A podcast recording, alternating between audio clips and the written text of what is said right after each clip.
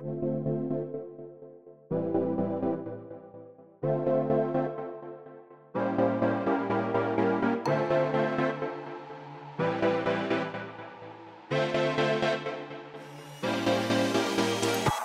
Willkommen bei Hooked FM, dem wöchentlichen Podcast von hookedmagazin.de. Wir reden über zahlreiche Neuankündigungen, etwa Amnesia Rebirth oder Shovel Knight Pocket Dungeon und über unsere Eindrücke zu Spielen wie Murder by Numbers und den Kingdom Hearts 3 DLC. Das alles und mehr jetzt bei Folge 260 von Hooked FM.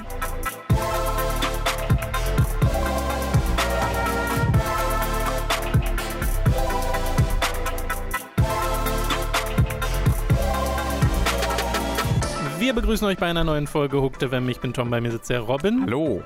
Und ich bin jetzt aus dem Urlaub zurück und freue mich sehr, dass mich Leo letztes Mal so gut vertreten hat. Das hat sehr viel Spaß gemacht, das war, Podcast ja, zu hören. Hat auch Spaß gemacht, den aufzunehmen. Danke ja, nochmal, Leo. Klang auch sehr danach. Und äh, wir machen jetzt normal weiter mit Hooked FM die nächsten drei Wochen noch und danach ist Schluss. Nee, äh, danach äh, ist äh, Robin einfach im Urlaub für eine Woche. Ja. Und äh, da werde ich dann einmal Vertretung suchen, dass ihr euch da schon mal drauf vorbereiten könnt, damit das nicht so aus dem Nichts kommt. Ich ignoriere explizit die Warnungen von Jens Spahn, nicht nach NRW zu reisen und reise mit, mit geschwenktem Mittelfinger nach NRW. Also falls ich danach für 14 Tage äh, wiederum nicht in Podcast sein sollte, wissen wir warum. Oh Weil ich auf Spahn hätte hören können sollen.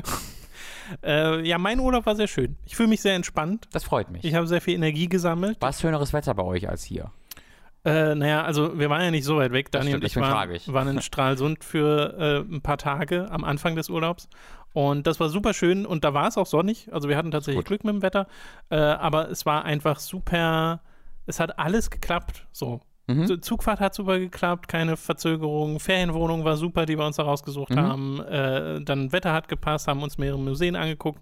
Und es war so richtig entspannt. Und normalerweise ist ja immer so, man braucht eigentlich eine Woche, um so richtig in den Mhm. Modus zu kommen, ne, von wegen Urlaub. Und da war das irgendwie fast instant. Geil. Aber ich weiß nicht warum. Das ist, weil wir sowieso so faul sind, Tom. Hä?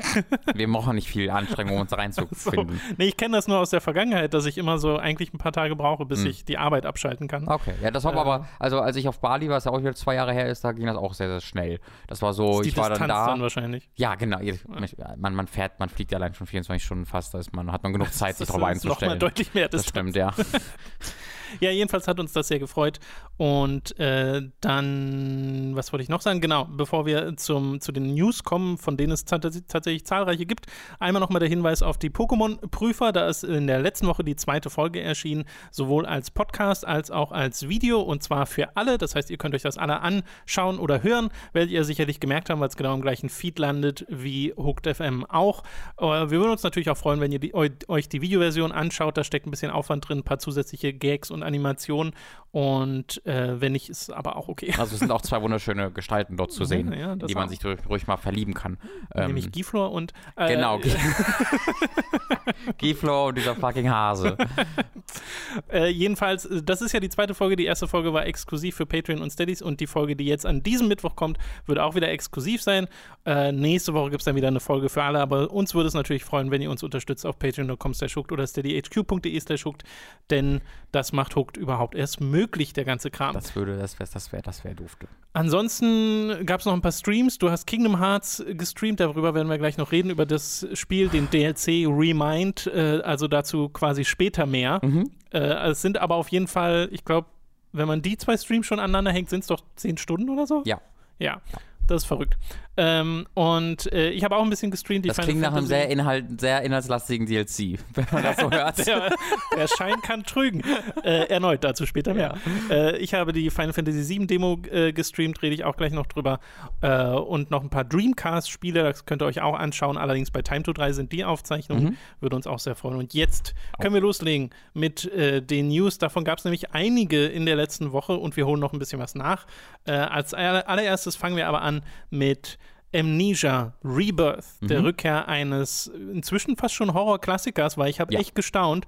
Äh, Frictional Games, die Entwickler, haben nämlich in, der, in ihrem Post auf ihrer Website auch aufgeschlüsselt, hey, Soma war vor fünf Jahren Mhm. und Amnesia The Dark Descent vor zehn. Mhm. Holy shit, das Spiel ist zehn Jahre alt. Was hatten sie nochmal davor gemacht? Wie hieß das nochmal? Äh, Penumbra. Äh, Penumbra, genau. Äh, Diverse Teile davon. was ja, also was ja eigentlich auch ein Amnesia-Spiel ist, außerhalb im Namen. Das ist ja wirklich das gleiche sehr, Spielkonzept. sehr ähnlich. Ja. Ähm, das ist äh, auf jeden Fall, also Amnesia war am, stand am Anfang dieser ganzen PewDiePie, wir schreien laut, Dinge explodieren auf dem Bildschirm mit, mit Jump Jumpscares und dadurch werde ich groß. Da, dabei ist ja Amnesia The Dark Descent gar nicht so ein krasses Jumpscare-Fest, wenn ich mich richtig erinnere. Das ist, so im, ist es nicht durch vorprogrammierte Jumpscares, Ja, genau. aber durch halt dieses Monster, das Durch den verfolgt. Verfolger. Die Szene mit dem Wasser auf dem Boden, wo du dann die Dinger siehst. Also Jumpscares, vielleicht, du hast völlig recht, tatsächlich das falsche Wort. Ähm, aber halt, es war halt auf dieser, dieser YouTube Let's Play Craze, da kam Amnesia. Ja, ja. Da weiß ich, also mir zumindest ist das so sehr als so ein einschneidender Punkt im Kopf. Ja, es war auch riesig durch YouTube unter anderem. Äh, ich würde es nur noch mal unterscheiden, oder ich würde noch mal unterscheiden zwischen so Spielen wie Amnesia und vielleicht auch sowas wie Outlast, wobei das schon mehr in die Kerbe schlägt, und äh, äh, Five Nights at Freddy's, was ja wirklich sehr auf die Mhm. Ja, Jumpscare-Schiene das auf jeden setzt. Fall, ja. Ähm, genau, jetzt Amnesia Rebirth ist wirklich ein komplett neuer Teil. Ich dachte erst beim Namen Rebirth, oh, ist das ein Remake Mhm. oder sowas, aber nee, äh, ist tatsächlich eine Fortsetzung. Soll im Herbst 2020 für PC und PlayStation 4 erscheinen. Äh, das spielt in der Wüste Algeriens. Es gibt auch schon den ersten Trailer, den man sich angucken kann, äh, wo es auch erneut sehr finster und gruselig aussieht. Man spielt Tarsi Trianon und entdeckt so ihre Geschichte und ihre Vergangenheit und das soll wohl auch wirklich so das Story-Puzzle sein. Also wer bist du da eigentlich? Äh, und es wird halt wieder Verfolgerkreaturen geben, gegen die du dich halt, äh, du, du musst rausfinden, wie du dich gegen die wehren kannst, falls du das überhaupt kannst. Äh, und äh, sie, sie beschreiben es, es selbst auch als äh, Journey through Desolation and Despair, exploring the limits of human resilience. Ähm, ich habe Vertrauen in Friction. Wie gesagt, ich sage das gefühlt jeden zweiten Podcast mittlerweile. So mal noch nicht selbst gespielt. Ich habe es mittlerweile angespielt. Ich habe mittlerweile den Anfang gespielt. Oh. Ähm, aber noch nicht nennenswert gespielt. Ähm, aber ich weiß ja von Soma, dass es wirklich eine, ein überraschendes Spiel war von denen. Mhm. Ähm, zumindest auf einer thematischen Ebene, der erzählerischen Ebene. Ähm, da wird sie auch am meisten für gefeiert. Ja. Ähm, deswegen, dass sie dann, meine erste Reaktion war deswegen eine Enttäuschung, muss ich ehrlich sagen. Also, dass sie dann zurück zu Amnesia gehen, weil Amnesia für mich jetzt nie besonders interessant war. Mhm. Also, ich habe Amnesia auch gespielt, nicht durch, glaube ich, aber schon auch nicht. viel gespielt. Die Story hat mich nie irgendwie interessiert, die wo immer so im Hintergrund ein bisschen erzählt, aber who the fuck cares? Äh, und ich glaube, was halt ja für dich dann auch schon, was du ja auch bei Soma als Problem genannt hast, äh, einfach spielerisch wirkt das mittlerweile ein bisschen überholt. Dieser Grundgedanke von, du wirst halt von dieser einen Force verfolgt, den du ausweichst und darfst nicht angucken und dann machst du das die nächsten sechs Stunden. Ähm, da sind wir, glaube ich, beide so, dass wir sagen, ja, nö, gib mir einfach die Story und die Atmosphäre ohne den, ohne den Kram. Äh, deswegen ist da jetzt meine Hoffnung zweierlei. Äh, und ich glaube, das ist, kann auch ruhig eine Erwartung eigentlich fast schon sein. Erstmal, dass sie halt auf erzählerischer Ebene sich ein bisschen mehr trauen, als sie das beim Ninja 1 noch hat, gemacht haben. Und halt das, was sie in Soma gelernt und umgesetzt haben, auch hier wieder umsetzen können. Und B, dass es auf spielerischer Ebene sich wirklich weiterentwickelt hat. Weil das glaube ich halt auch. Da, da, bin ich, da bin ich mir recht sicher im zweiten Punkt zumindest, dass das der Fall ist. Einfach weil ja auch Soma sehr, sehr bei all dem, der, es wurde sehr gefeiert ähm, auf, auf, von, von Kritikern, aber bei all dem positiven Resonanz war das spielerische, der spielerische Aspekt immer ein Kritikpunkt, den ich mitbekommen habe. Ähm, und auch die Entwicklungszeit von jetzt fast fünf Jahren deutet für mich darauf hin, dass sie sich da Gedanken gemacht haben, wie man das sinnvoll weiterentwickeln kann. Also bei mir ist das auch eine sehr positive Grundeinstellung, die ich gegenüber das neue, dem neuen Amnesia habe, eben weil sie so viel gelernt haben in letzter Zeit. Und wenn ich mir vorstelle, ein Amnesia, dieses klassische Horror-Setting mit einer richtig guten Geschichte, mit den Lektionen, die sie gelernt haben, aus Soma zuletzt und so, äh, da bin ich tatsächlich sehr hoffnungsvoll, dass das was richtig Gutes wird, weil das Problem bei Amnesia und bei Soma war ja in der Vergangenheit, dass du diese Verfolgermechanik hattest und das finde ich, sie recht leicht dann durchschaut ist. Mhm. Die funktioniert, finde ich, so eine Stunde lang. Das ist auch mein Problem bei Outlast. Die erste Stunde von Outlast hat super funktioniert bei mir und danach Mhm. Verliert es mich, weil Spiel. ja, weil es halt Mhm. total mechanisch wird Ja, an der ja. Stelle. Äh, und das funktioniert halt einfach nicht mehr. Und bei Outlast kam dann noch hinzu, dass ich die Story nicht so toll fand. Ähm, und bei Amnesia auch nicht. Ja. Soma ist halt wirklich, wenn die Story stimmt, da, das kann so viel machen. Und äh, man muss ja dazu sagen, was noch zusätzlich stimmt, ist einfach die Orte, die sie schaffen. Ne? Mhm. Also die Atmosphäre, die äh, da aufgebaut wird. Das passiert ja auch nicht einfach nur mit einem Fingerschnippen, da steckt ja wirklich Arbeit drin. Äh, und das sieht im ersten Trailer auch wieder sehr vielversprechend aus. Deswegen, ähm, so lange müssen wir ja gar nicht warten. Herbst 2020 ja. ist noch ein bisschen hin, aber ist jetzt nicht so ein Ding von wegen erst in zwei mhm. Jahren oder sowas. Äh, bin ich sehr gespannt drauf. Witzig, dass nur PC und PS4 kommen. Ja, habe ich nicht auch für gedacht. Xbox. Dachte ich mir auch, ja. Weil, äh, ich vermute einfach begrenzte Ressourcen. Ist halt ja, ein ja. unabhängiger Entwickler, der kann, glaube ich, nicht genau. grenzenlos viel porten. Wir gehen über zu einer TV-Serie, die angekündigt wurde. The Last of Us wird nämlich eine HBO-Serie. Neil Druckmann äh, wird Autor und Executive Producer und arbeitet zusammen mit Craig und ich weiß nicht, wie man seinen Nachnamen mm. ausspricht. Mazin? Mason?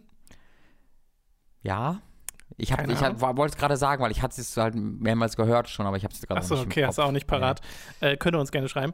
Äh, der Tschernobyl gemacht hat, ja. die, äh, die, Serie, die ich immer noch nicht gesehen habe. Äh, und dementsprechend vertraut ist mit äh, finsterem, traurigem Grundmaterial. Mhm. Oh, und ja. Äh, das passt ja ganz gut zu The Last of Us. Und es soll sich auch tatsächlich auf also es soll wirklich eine Spielumsetzung sein. Nicht so von wegen, wir nehmen jetzt das Szenario und erzählen eine neue Geschichte, sondern es soll die Geschichte von The Last of Us sein. Und sie haben auch schon gesagt, eventuell mit Elementen aus The Last of Us Part 2. Mhm. Ist das was, wo du aufhorchst, wo du denkst, oh, das könnte die Videospielumsetzung sein? Oder ist das eher so ein Fall von, äh, so geht es mir nämlich ein bisschen, The Last of Us finde ich gerade interessant, weil es eine Story, so eine Story in einem Spiel ist, mhm. während wir diese Art Story im Film eigentlich schon hatten. Ja, äh, also du hast natürlich alle, alle Stories schon mal irgendwie gehabt. Das stimmt, das, das ne? muss jetzt kein Ausschlusskriterium das Ich will das nur vorwegnehmen. Nee, hast ähm, ja vollkommen recht. Aber äh, ich, ich, stimme dir absolut zu, es ist halt dieses, diese Geschichte einer Apokalypse, also wo ein Vater oder wo eine, eine Aufsichtsperson mit irgendjemandem zu Beschützenswerten da durchzieht, ist jetzt wirklich keine selten gesehene. Äh, und äh, dass halt Last of Us im Videospielbereich noch was Besonderes ist dafür, dass es halt, halt gewisse Themen so konsequent anspricht mhm. und durchzieht, ist im TV- und äh, Filmbereich selbstverständlich. Äh, auf Papier ist das ja erstmal wirklich ein Match made in heaven. Also wie du gesagt hast, mhm. dieses, der Chernobyl-Autor äh, passt da perfekt drauf. Äh, übrigens ein großartiges Rebranding, was der Mann durchgemacht hat. Er war nämlich vorher bekannt als der Hangover-Autor. Der hat, der hat wirklich vorher Hangover gemacht und soll, also nur solche Filme. Aha. Wirklich solche, wirklichen, ich glaube Scary Movie 2, 3 oder sonst irgendwas. Bin ich mir nicht so sicher. Irgendwie. Aber sowas in der Art, also ja. wirklich ein Nonsens. Und dann hat, hat er irgendwie geschafft, Chernobyl halt als äh, Showwriter auch, also wirklich als kreative Führungsperson äh, an den Start zu bringen. Äh, und jetzt kann er das machen, was ihn nicht richtig glücklich macht. Ähm, also ich finde es grundsätzlich ergibt es total Sinn. Ich sehe die Not dafür nicht. Also ich sehe nicht wirklich, was dadurch jetzt gewonnen wird. Ich sehe nicht so wirklich, ob wie das mir mehr geben kann als Serie, denn als Spiel. Ähm, ich glaube auch nicht, dass das dann so unglaublich vielen neuen Leuten äh, zugänglich gemacht wird, weil Last of Us schon sich sehr, sehr, sehr, sehr gut verkauft hat. Mhm. Also weiß ich auch nicht, ob da das dann äh, da irgendwie auf dem, auf der, auf der Ebene so, so sinnvoll ist. Ähm, ja, es, es, es ist sehr offensichtlich irgendwo. Ähm, es ergibt sehr viel Sinn. Ich kann, nie, ich kann niemandem böse für diese Idee sein, weil mhm. würde ich auch umsetzen, wenn ich als Verantwortlicher auf der Suche nach einer guten neuen Serie wäre. Ähm, Gerade jetzt im Hinblick darauf, wie unglaublich erfolgreich ja anscheinend Witcher für Netflix war, ja. ähm, werden da, glaube ich, noch mehr kommen, in, wird da noch mehr kommen in Zukunft. Äh, Gothic-Serie, Leute. Ihr, ihr habt es zuerst gehört. Ähm, deswegen persönlich keine große Begeisterung ich verstehe aber sehr, warum es das gibt und glaube auch, dass es sehr gut wird. Es war ja in der Vergangenheit davon die Rede, dass das ein Filmprojekt sein soll und das ist jetzt quasi der Switch gewesen. Ja. Die machen eine TV-Serie draus, was finde ich auch viel besser passt. Also ich finde sowieso, ja, dass das ein, ein, also es hat ja jetzt Witcher gemacht, TV-Serie und ne, kommen ja noch neue Staffeln dann. Äh, und ich finde, das passt super zu The Witcher mhm. und Witcher ist ja keine Videospiel, sondern eine eigentlich Buchumsetzung, aber du hast halt Elemente mit äh, drin von ja. äh, äh den, den vorherigen Versionen. Und jetzt hier für ein Videospiel die Serie zu wählen als Format, finde ich eigentlich viel passender als den ja. Film. Man entgeht auch dem unmittelbaren The Road-Vergleich so ein bisschen, ähm, ja, den es ja als genau. Film gab. Äh, und es kommt ja der Uncharted-Film, an dem wird ja immer noch aktiv gearbeitet. Mm. Äh, es wurde jetzt gerade jemand gecastet, wer war denn das? Habe ich vergessen, es wurde gerade jemand gecastet als Sully. Ähm, Tom, Tom Holland ist da immer noch als Nathan Drake äh, äh, gecastet. Äh, mal gucken, ob, also, ob das noch so bleibt. Das Ähm, wäre witzig. also das ist offiziell halt, äh, aber Wenn's so äh, bleibt, es ja. ist ja bei diesem Projekt so, dass es auch schon sieben Regisseure hatte und dann ist es ewig in Development Hell und dann ist halt vorbei. Ähm, ja, also cool, ohne da jetzt viel Leidenschaft für zu empfinden von meiner Seite aus. Ja, es scheint ja aber irgendwie die Leidenschaft. Also ich weiß nicht, ob das äh, so ein Ding ist, was Neil Druckmann auch pusht, weil er ja so richtig selbst dran beteiligt ist. Also er gibt das ja gar nicht aus der Hand. Ja. Ähm, Ja, ich glaube, es, ist- es ist so eine, also bei mir ist auf jeden Fall eine Neugierde da. Wie sieht das dann am Ende aus? Wer, wer wird ähm, Joel und Ellie spielen? Werden die Klicker und äh, die Kreaturen dieser Welt mit Practical Effects umgesetzt oder wird da viel CG zum Einsatz kommen? Weil ich fände ersteres super Mhm. passend und könnte ich mir super vorstellen. Äh, weil wa was ich eigentlich am coolsten finde, ist, wenn es wirklich stark auch so ein bisschen in die Horrorschiene geht. ja, Wenn das eine gruselige Serie wird. ja, ja, das wäre super. Danny DeVito muss einer von beiden, äh, muss Ellie oder Joel spielen. Meine, meine Bitte. Okay. Leiten wir weiter. äh, wo wir gerade bei der Sony IP waren, können wir direkt zur nächsten kommen. Ghost of Tsushima hat jetzt ein Release-Datum und einen neuen Story-Trailer bekommen in der letzten Woche. Am 26. Juni erscheint das Spiel, also äh, im Sommer. Und der Story-Trailer, den habe ich mir vorhin angesehen, ist wieder richtig cool. Ich finde, das Spiel sieht nach wie vor super interessant aus. Ich habe immer noch keine Ahnung, also wie viel Vertrauen ich da reinlegen soll, dass das auch spielerisch Mhm. und auf die Länge sich, sich hält so. Aber dieser Story-Trailer, den es jetzt gab, die Cutscenes und die einzelnen äh, Dialogszenen, die wir da gesehen haben, äh, fand ich super cool. Also ich freue mich da immer noch drauf. Ja, also den Trailer habe ich halt nicht gesehen, deswegen kann ich da jetzt nichts Mhm. zu sagen, ähm, weil ich dachte mir so ein bisschen, das will ich dann einfach in, der, in dem im Spiel selbst sehen. Ähm, ich kann mir immer auch, ich bin da wie, also es, es, es ist irgendwie weird. Das Spiel wirkt wie ein Spiel, was dieses Jahr nicht rauskommt. Von dem Wissensstand her, den wir so. haben, weißt du? Ja, dabei hat man eigentlich, wenn man die Footage hintereinander packt, echt schon viel gesehen. Es gibt halt nur, aber es, es gab halt, finde ich, gefühlt wenig, also bis, bisher nur diese Trailer mit kurzen Szenen, aber ich habe sehr wenige irgendwie Anspielberichte oder Ja. wirkliche, das machst du, das ist A, das ist B, das ist C. Es Ähm, fehlt das dieser, fehlt dieses. Rockstar-typische, hier ist unser Gameplay-Walkthrough. Ihr seid der und der, wie so eine Stimme im Ja. Trailer, die erzählt, ihr macht jeden Tag Genau. das und das. Und ich glaube, es kommt auch noch. Ich glaube auch nicht, dass man es unbedingt braucht. Äh, also sowohl das eine als auch Ja. das andere. Ähm, aber deswegen fällt es mir gerade noch ein bisschen schwer, da jetzt so richtig excited zu sein. Äh, ich will halt auch die Story dann, das wurde ja schon bestätigt, dass es das auch geben wird, mit japanischen Sprachausgabe, mit japanischer Sprachausgabe erleben. Äh, deswegen diese englische Story-Trailer gibt mir dann auch recht wenig, weil ich das einfach, also das gibt mir einfach ein komisches Gefühl, dieses Setting zu sehen und die sprechen dann alle äh, Englisch. Mhm. Ähm, äh, deswegen, der, der Release, der Release ist, finde ich, echt überraschend. Also, dass es schon im Sommer kommt, hätte ich jetzt überhaupt gar nicht mit gerechnet. Hättest du eher gedacht, so Herbst Ja, ja. Ich Mhm. hätte, ich war mir echt sehr, also ich bin davon ausgegangen, PS5-Launch? genau, dass das halt ein Cross-Plattform-Titel Mhm. wurde äh, oder schon immer war und dann zum Launch in, als PS5 und PS4-Version erscheinen soll. Es ist ja ganz wichtig. Es gab ja auch, siehst du, das habe ich jetzt hier auch gar nicht drin. Es gab ja so ein kurzen, äh, kurzes Xbox-Update von Phil Spencer. Ich glaube schon in der vorletzten Woche. Weiß ich jetzt gar nicht. Ähm, wo es auch so um nochmal die Power der nächsten Xbox ging und im Zuge dessen gab es halt auch so Cyberpunk äh, und Mhm. CD Projekt, die gesagt haben, Stimmt, ja. äh, das Cyberpunk Xbox Series X Upgrade werden alle Leute, die Cyberpunk besitzen, kostenlos Mhm. bekommen auf der Xbox. Äh, und mit, cool mit noch diesem Zusatz, ne, Gamer sollten nie ein Spiel zweimal kaufen. Was halt doppelt lustig ist bei Cyberpunk, äh, bei CD Projekt, weil man Warum? The Witcher für Switch Achso, dann nochmal gekauft hat. Aber äh, es hängt halt vom Publisher ab, ob sowas, genau. äh, inwieweit sowas durchgesetzt wird. Also First Party hat das Phil Spencer, glaube ich, auch schon bestätigt, soweit ich das gesehen Genau, habe. genau darauf wollte ich nämlich eigentlich Mhm. hinaus, äh, dass er gesagt hat, du kaufst dir halt ein Xbox-Spiel einmal und dann kannst du es auf der gesamten Familie spielen Ja. sozusagen. Äh, und die Frage ist, ob PlayStation das auch macht.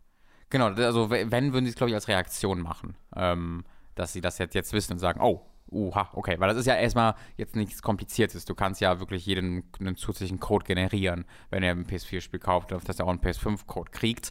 Äh, Ja, oder halt, dass Genau, Oder es das ist halt- ist, ist ja im Account drin und es gilt dann als beides. Ja, genau, das Oder ist- wenn du die ja. Disk in die PS5 einlegst, einlegst, sieht er, ah, okay, Ghost Genau, da- und das ist dann, also das wirkt für mich dann so ein bisschen kompliziert, weil das ist ja System-Level, also da muss ja wirklich äh, engineert für werden, ähm, dass das irgendwie automatisch alles äh, vonstatten geht und erkannt wird. Äh, und da frage ich mich halt, ob da gerade Sony ein bisschen scrambled äh, oder ob sie die gleiche Idee hatten.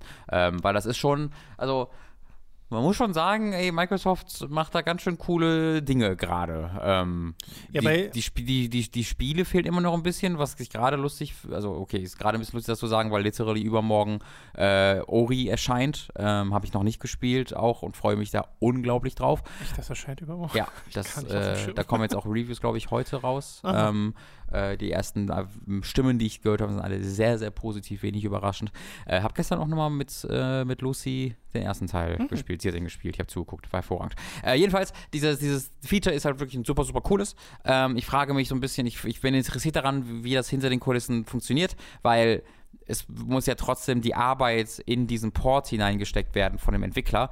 Das heißt, ich frage mich, okay, bezahlt dann Microsoft jede zusätzliche Xbox, Xbox Series X Copy, die CD Projekt an Käufer der Xbox One Copy rausgibt, äh, weil die, also die bezahlt, also die, das kostet ja Geld für die, die, die Xbox Series X Version zu entwickeln. Das ist ja nicht einfach nur backwards compatible oder forwards Also compatible. sind- CD-Projekt. Genau, Ja. genau, das kostet ja Geld für die, eine zusätzliche Version ihres Spieles für eine weitere Konsole zu bauen. Naja, aber die wird ja dann trotzdem separat verkauft. Du wirst ja trotzdem Sure. eine Xbox Series X Cyberpunk-Version, beziehungsweise jede Cyberpunk-Version ist gleichzeitig eine Series X-Version.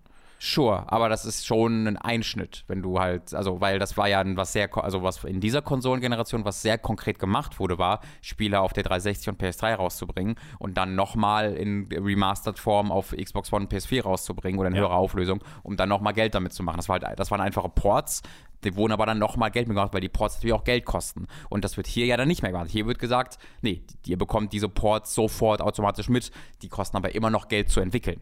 Ähm, Ja, ich glaube halt, erstmal wird der Entwicklungsaufwand nicht so hoch sein, nehme ich stark an, weil die Systemarchitektur nicht so unterschiedlich ist äh, boah, zu den kommenden, ist eine Vermutung an Ja. der Stelle. Ähm, einfach weil PS4 und Xbox sich schon so angeglichen haben jetzt und äh, es ja entwicklerfreundlicher wurde aber und dir- Rückwärtskompatibilität Guck so ein an, wie großes Ding viele ist. Spiele nicht auf Xbox One erscheinen. Weißt du? Was meinst du? Nee, wie viele Spiele, guck dir an, wie viele Spiele nicht auf der Xbox One, sondern nur auf PS4 erscheinen. Also da gibt es ja offensichtlich den Mhm. Aufwand, den viele nicht bereit sind Ich glaube, ein zusätzlicher Aufwand bei Xbox ist einfach die Tatsache, dass du für, obwohl muss der bei der PS4 auch mit Pro und Ja. normal, aber Ja. bei der Xbox ist der die untere Ebene noch Ja, weiter unten durch die äh, erste Xbox One. Äh, jedenfalls äh, glaube ich halt bei so Spielen wie Cyberpunk, wo der Release und die nächste Konsolengeneration, der Abstand ist nicht so hoch. Mhm. Das war ja bei Last of Us damals auch so. Es kam ja recht spät in dem PS3-Lebenszyklus raus Mhm. und kam dann zu PS4 und da haben sich ja Leute dann auch gewundert, ah, jetzt muss ich das nochmal kaufen. Mhm. Äh, aber viele der Titel, die ähm, von PS3 und 360 auf die nächste Generation kamen, kamen ja erst deutlich später Mhm. und teilweise dann auch nicht für den Vollpreis. Ja. Also, Äh, das, Des- des- Deswegen, ich sage ja nur, dass, dass, dass, dass ich halt an den, an den Backroom-Dealings da interessiert bin, weil irgendwie, äh, wenn jetzt andere Entwickler das auch machen sollen, irgendwie müssen die halt dafür bezahlt werden, für diese Entwicklungsleistung, die da äh, getätigt wird. Äh, Ports werden, wachsen nicht aus dem Boden, sondern da müssen Leute halt dran arbeiten, Wochen und Monate. Ähm, und da frage ich ja, mich halt, okay. Und genau das, finde ich, kommt halt drauf an, wie sehr die nächsten Konsolen darauf ausgelegt sind, die alten Spiele zu spielen. Weil vielleicht müssen sie auch gar nichts machen, um eine Xbox Nee, aber das ist One X-Version aber das ist ja das- Series X laufen zu bringen. Ja, aber du kannst ja, ja, das glaube ich aber auch nicht, weil du kannst ja nicht einfach, dann kriegst du halt, was du nicht Aber einfach du machen konntest kannst. doch auch eine Zeit lang eine PS2-Disc in die PS3 einlegen und das hat einfach funktioniert. Ja, aber das ist ja einfach Rückwärtskompatibilität. Nee, davon rede ich ja auch. Ja, Ja, aber ja, also ich rede ja von der Vorwärtskompatibilität. Das heißt, was du ja nicht machen kannst, ist einfach zu sagen, hier das Spiel funktioniert auf der Xbox One Series X, sondern es gibt ja eine Xbox One Series X Version. Das heißt, das ist nicht das Xbox One Spiel, das aussieht wie das Xbox One Spiel, sondern es ist die Next-Gen-Variante dieses Spiels. Es ist ein, es ist ein anderes Genau, Spiel. weil, weil halt CD-Projekt mit Sicherheit dieses Update machen werden, aber ich glaube halt nicht, dass jeder Entwickler dieses Update machen wird. Ich glaube, viele Entwickler werden auch einfach sagen, naja, nee, wir machen jetzt keine spezielle Version für die nächste Konsolengeneration, aber du kannst trotzdem unser Spiel darauf spielen, weil es halt rückwärtskompatibel ist. Verstehst du, was ich meine? Ja, aber das ist was anderes. Das ist nicht das, wovon wir hier reden. Nee, nee, genau. Ja? Ich wollte es nur mal. Okay, ich, ich, wollte- genau, das wollte ich halt nur, das wollte ich, will ich jetzt nicht miteinander vermischen. Also das ist halt Rückwärtskompatibilität, die existiert natürlich und dafür muss ein Entwickler nichts machen. Die ist systemweit drin, aber wovon wir reden, ist, dass halt ein Entwickler eine eigene Version für die nächste Generation baut, die besser ist, die was, Ja. was, was wahrscheinlich die definitive Version ist, die, die Ja, sie sich mal vorgestellt haben äh, und dass man die halt gratis dazu bekommt, wenn man sich die ältere Version kauft oder halt umgekehrt. Ähm, und das ist halt nicht das gleiche wie Rückwärtskompatibilität, das sollte man Nee, auch nee, mal genau. betonen.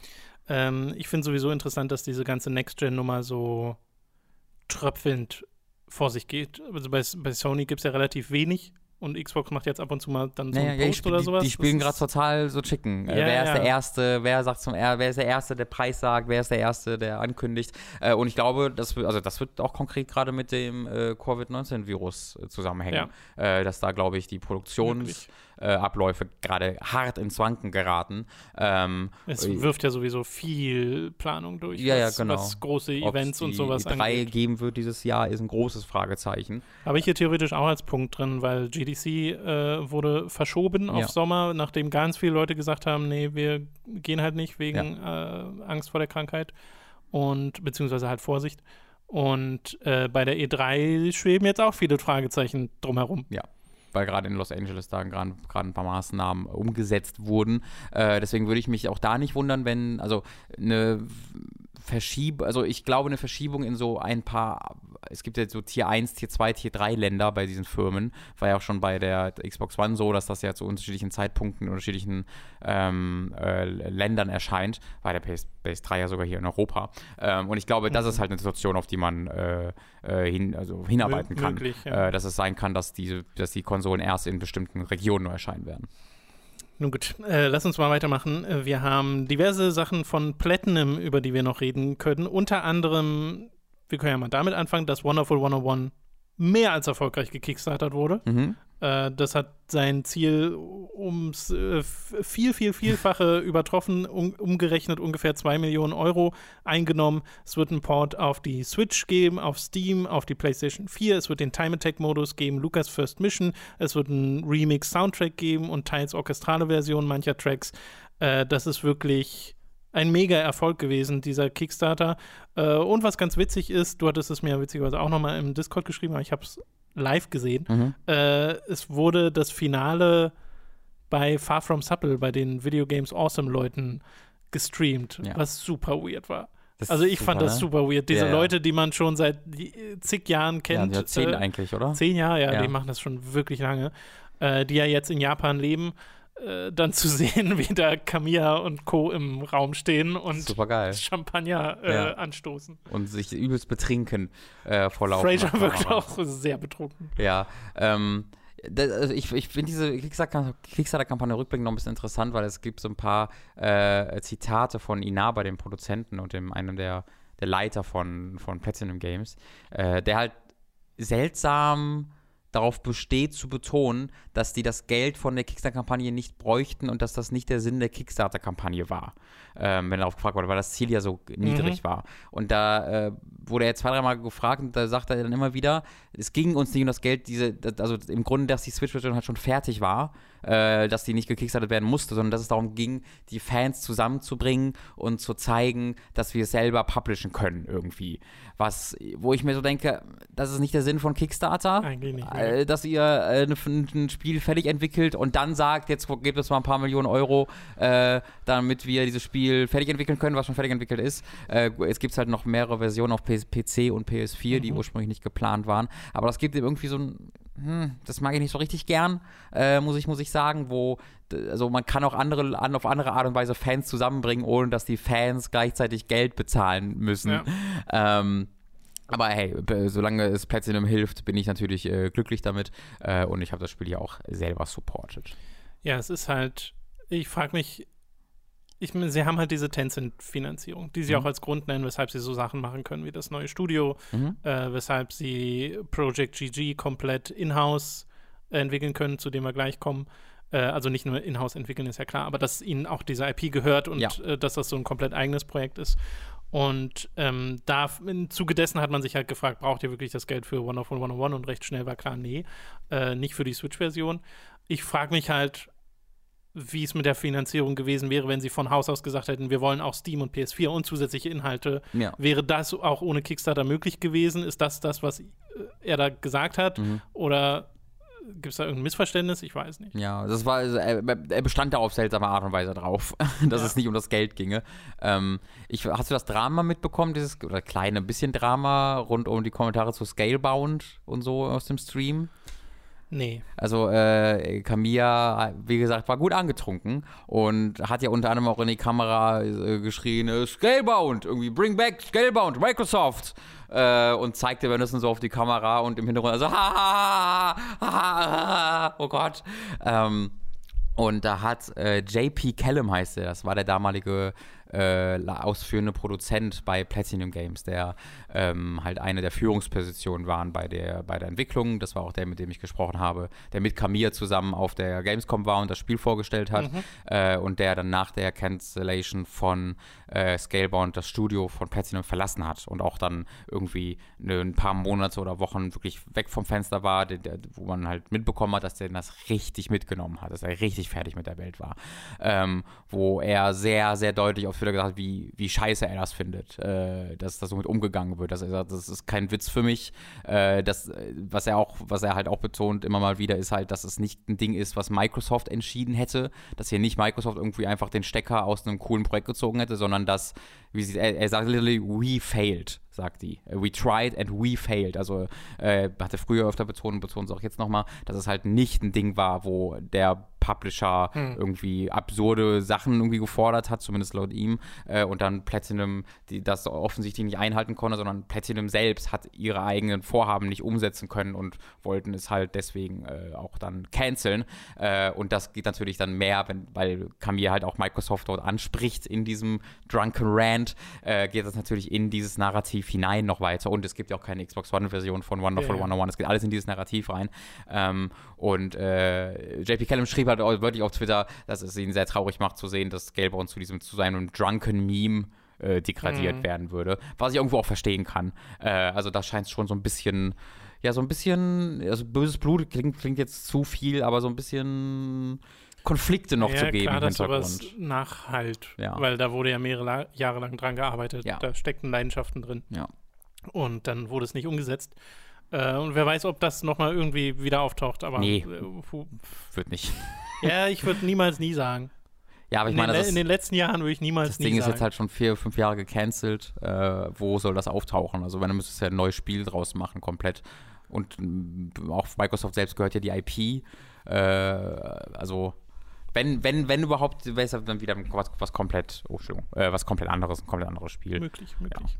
Äh, wir können ja noch kurz abhandeln. Ne? Es gibt äh, Platinum Games Tokyo jetzt, ein komplett separates äh, Studio nochmal, das äh, sich auf Live-Games fokussieren wird, das sie halt auch mit der Hilfe von den, der Tencent-Finanzierung aufbauen konnten. Ähm, und das ist, also Wonderful 101 ist eins und das Platinum, das zweite Studio in Tokio ist Nummer zwei von den Platinum 4, also die vier Ankündigungen, die es geben soll. Eine steht tatsächlich auch noch äh, aus. Mhm. eine Stern auf ihrer Website ist noch nicht gefüllt. Äh, aber die dritte ist Project GG, was wirklich noch ein Projektname sein soll. Äh, ein Spiel, das laut eigener Beschreibung 100% Platinum sein soll. Hideki Kamiya ist Director. Es ist äh, ein weiterer Teil seiner, wie nennt das, Superhero Trilogy Mhm, oder ja, sowas? ja. Genau, wegen ähm, halt Wonderful 101, äh, Beautiful Joe. Äh, und das ist, es gibt auch schon einen Trailer, einen. CG-Trailer, wo man halt äh, viel einen kleinen ängstlichen Hund sieht, aber auch äh, zwei Giganten, die gegeneinander kämpfen, sowas Kaiju-artiges Ja. und was äh, Ultraman. Ultraman-artiges, genau. Äh, und das sieht schon ziemlich cool aus. Ja. Äh, da kann man, glaube ich, äh, sehr gespannt drauf sein. Vor allem, ne, es ist so, ist so die Frage, was heißt 100% Platinum? Für sie heißt es ja vor allem, sie haben volle Kontrolle drüber, Mhm, was sie nochmal genau. betonen. Äh, es ist die eigene IP, das kann ihnen dann keiner wegnehmen, so in, in dem Sinne. Aber wird das für uns einen Unterschied haben? Also laut Camilla ja. Äh, Camilla meinte, dass es wieder was anderes sei. Also das hört sich sehr an wie seine Sachen, die er auch zu Scalebound damals gesagt hat, halt, dass es eben nicht dieses reine Mhm. Character-Action-Game wird, das man bei Platinum im Kopf hat. Und das ist ja bei Camilla irgendwie auch gar nicht so überraschend. Ne? Man hat halt Kamiya immer als Character-Action Mensch im Kopf, aber wenn man sich halt äh, Okami in, in, den Kopf ruft oder auch sowas wie Beautiful Joe, was I guess im weitesten Sinne auch Character-Action ist, aber dann auch doch wieder was sehr anderes, Resident Evil, äh, der Mann hat jetzt auch abseits von klassischen Character-Action-Games einiges geleistet. Ja. Ähm, deswegen bin ich da auch ähm, sehr, sehr, sehr gespannt drauf, was er da aus großem, ich bin ein Ultraman, ein gigantisch großer und kämpfe gegen Kaijus, äh, das, das würde halt, also da denke ich mir halt, da ergibt Character Action total Sinn äh, wenn mir das sagen würdest. Deswegen bin ich da jetzt gespannt darauf, okay, wenn es das nicht ist, was ist es dann? Sind es, ist es Shadow of the Colossus, wo ich gegen äh, One-on-One-Fights habe mit eigenen Mechaniken? I don't know. Ja, also ich finde den Kontrast so schön. In Wonderful 101 hast du diese sehr kleinen Figuren mm. gespielt aus so einer Top-Down-Perspektive und ich fände es halt lustig, wenn es jetzt das Gegenteil wird und du spielst einfach diese Riesen ja. und die Stadt drumherum wirkt so mega klein ja. dann, äh, falls das überhaupt wirklich das ist. Vielleicht ist dieser tatsächliche Kampf Riese gegen Riese. ja, genau. Ist eigentlich hier Tokyo Jungle. Oh, please.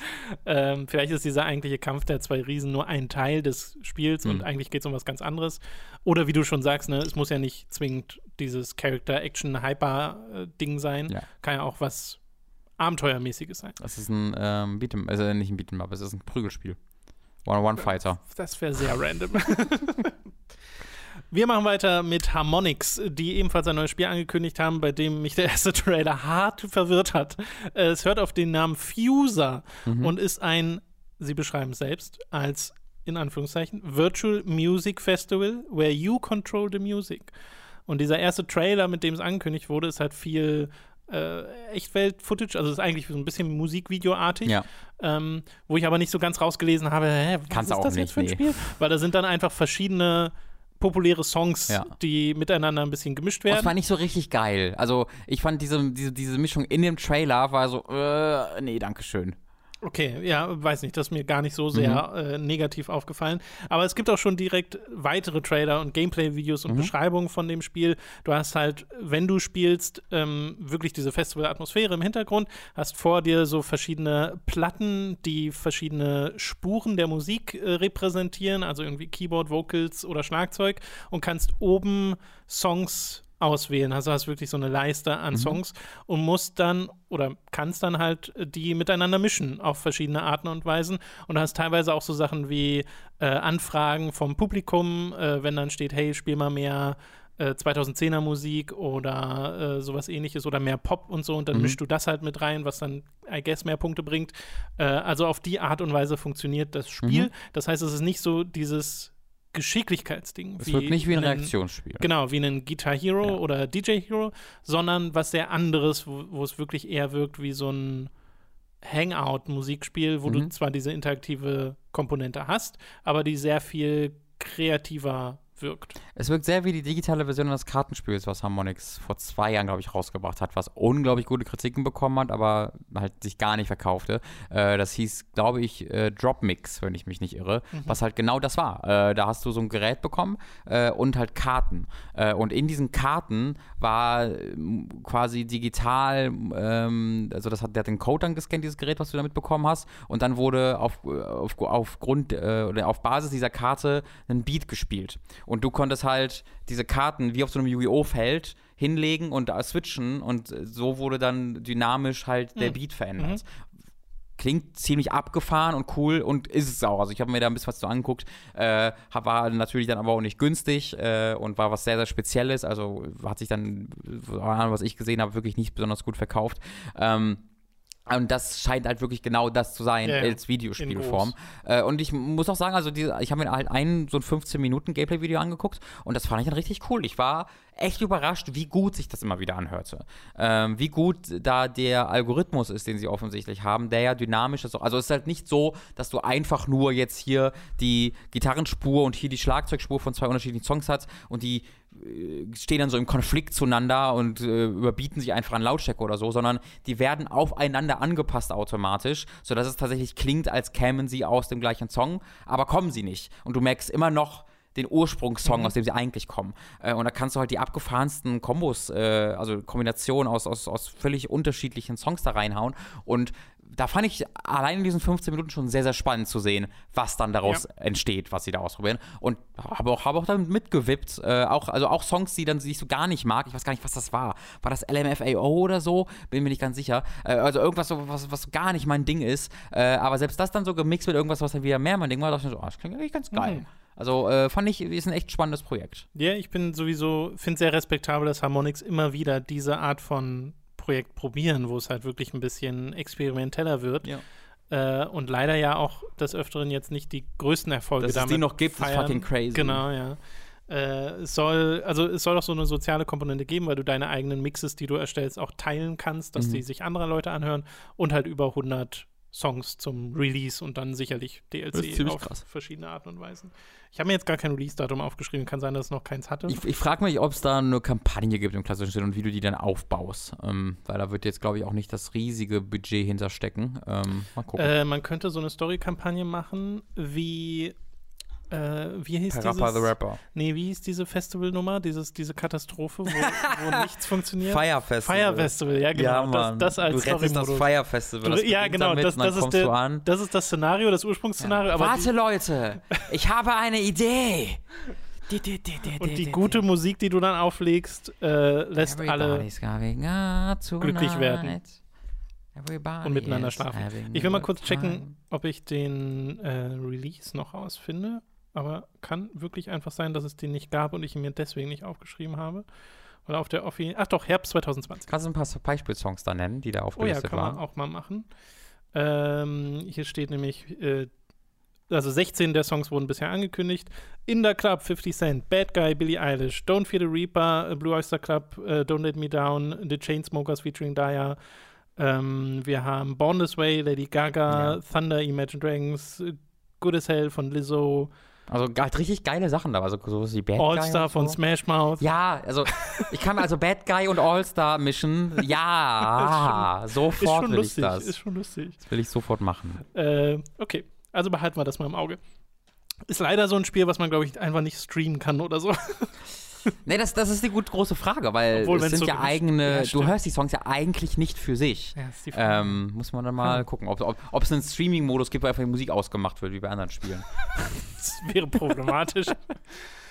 Wir kommen zum nächsten Spiel, kam auch, finde ich, sehr aus dem Nichts. Samurai Jack, Battle Through Time. Hast du Samurai Jack geguckt? Nee. Also ich weiß, was es ist, aber ich habe es nie gesehen. Okay, ich auch nicht, damit. Ähm, es ist sehr beliebt, das weiß ich. Mhm. Ich glaube, Leo hat es gesehen. Es kam jetzt gerade die letzte Staffel raus nach einer langer Pause. Es, äh, dieses Spiel hier ist ein Action-Adventure, äh, was tatsächlich auch geschrieben wird von Derek Bachman, dem äh, Autor des Originals, also der Serie. Es wird gepublished von Adult Swim Games und entwickelt von Soleil Limited. Ja. So, wer ist denn Soleil Limited, dachte ich mir, recherchiere ich mal ein bisschen. ah, Soleil Limited haben zuletzt Naruto, äh, wie heißt es? Naruto do Boruto Shinobi Striker gemacht. Mhm. Äh, ein Spiel, was nur okay sein soll, maximal mhm. so. Äh, und dann dachte ich mir, aber irgendwas klingelt noch. Mhm. Irgendwo kannte ich Soleil noch her. Ja. Ja, die sind nämlich eine Tochtergesellschaft von freaking Valhalla Games, ja. dem Entwicklerstudio von Devil's Third äh, wo der Macher der Ninja Gaiden-Reihe mit dran saß und Devil's Third ist ja eine Katastrophe gewesen. Mhm. Äh, und die haben sogar an Travis Strikes Again mitentwickelt, ja. habe ich dann noch gesehen. Äh, Finde ich super faszinierend. Ja, Soleil klingt sehr, klingt sehr halt wie, wie oh, Valhalla klingt aber, lass mal den Namen wegschieben. Ja, so ein äh, es ist, soweit ich das mitbekomme, ist das basically einfach Valhalla Games tatsächlich. Ähm, also man weiß ja auch nicht, was Valhalla sonst macht. Genau. Oder wie die finanziell noch existieren richtig, können. Richtig. Ähm, die, also die, die, scheinen halt wirklich an, mit diesen Auftragsarbeiten jetzt zu arbeiten. Und ja, also da, da würde ich deswegen genau das auch erwarten, ein was viel, viel, womöglich kompetentes, aber sicherlich nicht überragendes Spiel, das durch seine Lizenz, glaube ich, sehr viel gewinnen könnte. Es äh, sieht ganz spaßig aus, ja, basierend fühl, auf dem ersten Trailer. Ich fühle mich da sehr an das ähm, erste Afro-Samurai-Spiel erinnert, das ich ja selbst hm. nie an dem Team Rogers damals mitgearbeitet hat. Das habe ich immer noch nicht selbst gespielt, das wollte ich immer mal machen, äh, war damals indiziert in Deutschland. Ähm, und dann der zweite Teil ist ja eine großartige Geschichte. ne, das mit, das kenne ich nicht. Nee. Es erschien Afro Samurai 2, Episode 1 vor, weiß ich nicht, vier Jahren oder so. Ähm, und äh, die erste Episode war halt so unfassbar fucking broken und so schlecht und so halb fertig, dass ähm, der Publisher sich dafür entschuldigt hat, das Ding vom Markt runtergenommen hat. Also nicht nur äh, irgendwie gesagt hat, äh, die Episoden, die weiteren sind gecancelt, die sind gecancelt, ja, aber wir nehmen auch die erste Episode von allen Märkten runter und geben alle Refunds, die es gekauft haben. Äh, das äh, habe ich davor oder danach, glaube ich, nicht wieder gesehen, äh, weil das halt, und dann, das, ach, das, das ist halt so ein unglaublicher Scheiß. Also guckt mal nach dem Two Best Friends Video, wo die Afro Samurai 2 durchgespielt haben, Klingt die sehr erste. Episode. Es ist wirklich unglaublich gewesen.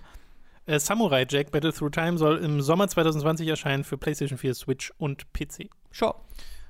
Wie gesagt, schaut euch mal den Trailer an. Wenn ich jetzt auch Fan wäre der Serie, würde ich da wahrscheinlich auch sehr Sieht cool aufhorchen, aus, ja. äh, weil zumindest stilistisch scheinen sie das ganz gut einzufangen. Es hat wirklich so ein bisschen Hack and Slash, was sie da zeigen, wirklich äh, im Rahmen eines Abenteuerspiels scheint so ein bisschen stattzufinden, aber man sieht halt viele Arenen, wo drin Ja. gekämpft wird. Ähm, genau, werft einfach mal selbst einen Blick drauf. Noch ein Spiel, das angekündigt wurde: Shovel Knight Pocket Dungeon. Yacht Club machen ja wirklich ihre eigenen Directs inzwischen und das ist ein Spiel, was da mit angekündigt wurde. Äh, wirklich ein Puzzle-Adventure, was finde ich ein super interessantes Konzept hat, weil du hast so, wenn du das einfach nur einen Screenshot davon anschaust, hast du diese klassische Ansicht, zwei äh, Seiten, so ein bisschen wie ähm, Puzzle Fighter, äh, Street Fighter, Puzzle Fighter? Nee, wie hieß das? Wie hieß das Puzzle Fighter von Street Fighter? Puzzle, Ich glaube, es hieß einfach Puzzle Fighter. Puzzle Street Fighter? I have no idea. Ist jedenfalls ein super Spiel. Aber es sieht halt so aus, oder Es gibt Puyo, ein Spiel, das heißt Puzzle Fighter. oder Puyo Puyo, wo äh, du zwei Spielfelder hast und da kommen halt Steine auf jeder Seite runter. Äh, hier ist der Unterschied. Gleichzeitig ist das der Dungeon, in dem du unterwegs bist, weil du hast dann Shovel Knight, der da drin rumrennt, im Spielfeld, aus einer quasi Top-Down-Perspektive und die Dinger kaputt schaufelt. Und dann sind da noch Gegner und da können dann auch Bosse drin vorkommen, gegen die du spielst. Und äh, das wirkt sehr, sehr crazy auf den ersten Blick, äh, aber auch sehr spaßig.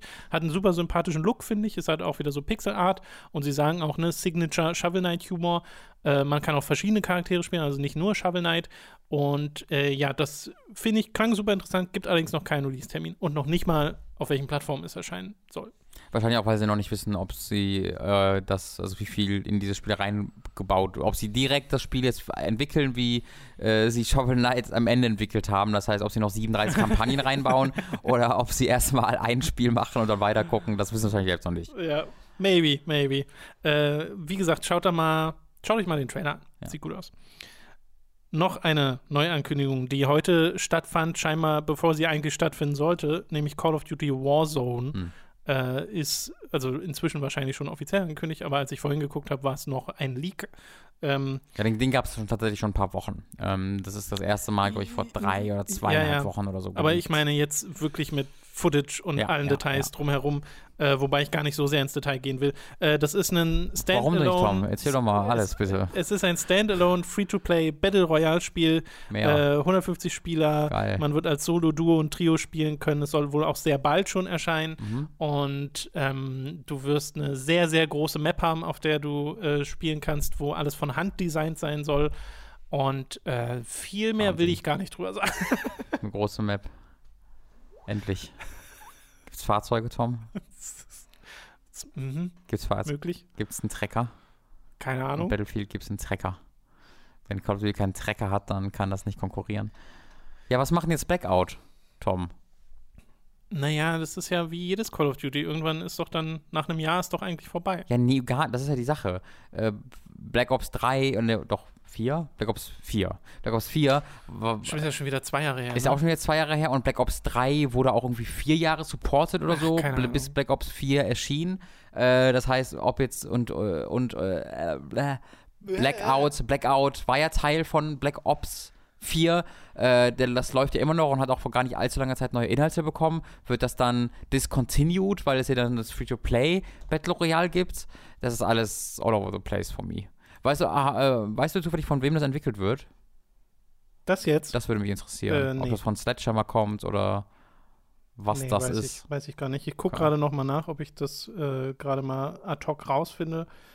Aber dadurch, dass es noch keine so richtig offizielle Ankündigung ist, sondern da YouTuber-Sachen geleakt sind, ist das ein bisschen schwierig. Das wirkt irgendwie so seltsam spät. Also selbst Call of Duty hatte bereits vor zwei Jahren ihr oder anderthalb Jahre sind das jetzt, Battle Royale-Spiel, dass man jetzt das Free-to-Play Call of Duty Battle Royale-Spiel rausbringt, ist so, das, war, das ist doch schon wieder sechs Jahre her, dass man das gemacht hat. Infinity Freunde. Ward scheinbar. Das ist Infinity Ward, okay. Ja, also werdet ihr ja dann sehen, wenn es offiziell angekündigt ja. wird. Für uns nicht so wahnsinnig interessant äh, ist das, was Wahnsinn wir heute damit äh, aussagen wollen. Äh, interessanter finde ich da schon äh, das nächste und letzte Spiel aus dieser News-Sektion. Äh, das super random ist, dass das äh, jetzt auch angekündigt wurde. Es hört auf den wunderbaren Namen Prinny One, Two, hm. Exploded and Reloaded. Ja. Das sind nämlich tatsächlich zwei Spiele. Ja. Die zwei PSP Side-Scroller von ähm, Anno dazumal, sind, haben inzwischen auch ihre 16 Jahre auf dem Buckel oder was es sind. Und die sind Spin-offs der Disgaea-Reihe, mhm. weil es geht da um Prinny. Das sind diese Pinguine aus der Disgaea-Reihe, die immer Dude sagen. Und äh, das ist lustig. Und ähm, das Alleinstellungsmerkmal von diesem Sidescroller ursprünglich auf der PSP war zum einen der Schwierigkeitsgrad und die Tatsache, dass du 1000 Leben hattest. Mhm. Du hast 1000 Prinnies, die du verballern konntest, weil die halt so Kanonenfutter mhm. ähm, Charakteristik haben. Ja. Und das sieht, finde ich, sehr lustig aus. Sie sagen, sie haben die Grafik ein bisschen überarbeitet und das erscheint jetzt für die Switch und zwar auch im Herbst dieses Jahr. Sehr schön. Ne? Das ich aber, also ich, das ist einfach ein tolle Charakterdesign, das ist tolles Artdesign. Äh, ich würde da, glaube ich, auch mal reingucken. Ja, schön. Und damit sind wir durch mit den News diese Woche. Das war viel. Das war wirklich viel. Können wir alle einmal durchatmen? Während ihr ich die Werbung mich guckt. jetzt auf die Werbung, mein Hört, Gott. meine ich. Ob es irgendwo eine Möglichkeit gibt, Audiobücher zu hören, während ich hier durchatme? hm. Es ist wieder Zeit für eine kleine Werbeunterbrechung. Über audible.de ist der könnt ihr ein kostenloses Probeabo beim Hörbuchdienst Audible abschließen und erhaltet folglich das erste Hörbuch eurer Wahl umsonst, das ihr auch über diesen ersten kostenlosen Pro-Monat hinaus behalten könnt. Also audible.de ist der für das kostenlose Probeabo. Außerdem sei an dieser Stelle unser Shop bei GetShirts.de empfohlen. Da könnt ihr euch Shirts, Pullovertassen, Mauspads und mehr mit Hooked und Time to 3 Motiven holen. Den Link dazu findet ihr in der Beschreibung und auf unserer Website. Also schaut da mal vorbei. Schließlich gibt es dann noch unseren Amazon Affiliate Link, über den ihr Spiele, Filme, Serien oder was ihr sonst eben gerade noch so braucht bestellen könnt. Und auch den findet ihr in der Beschreibung.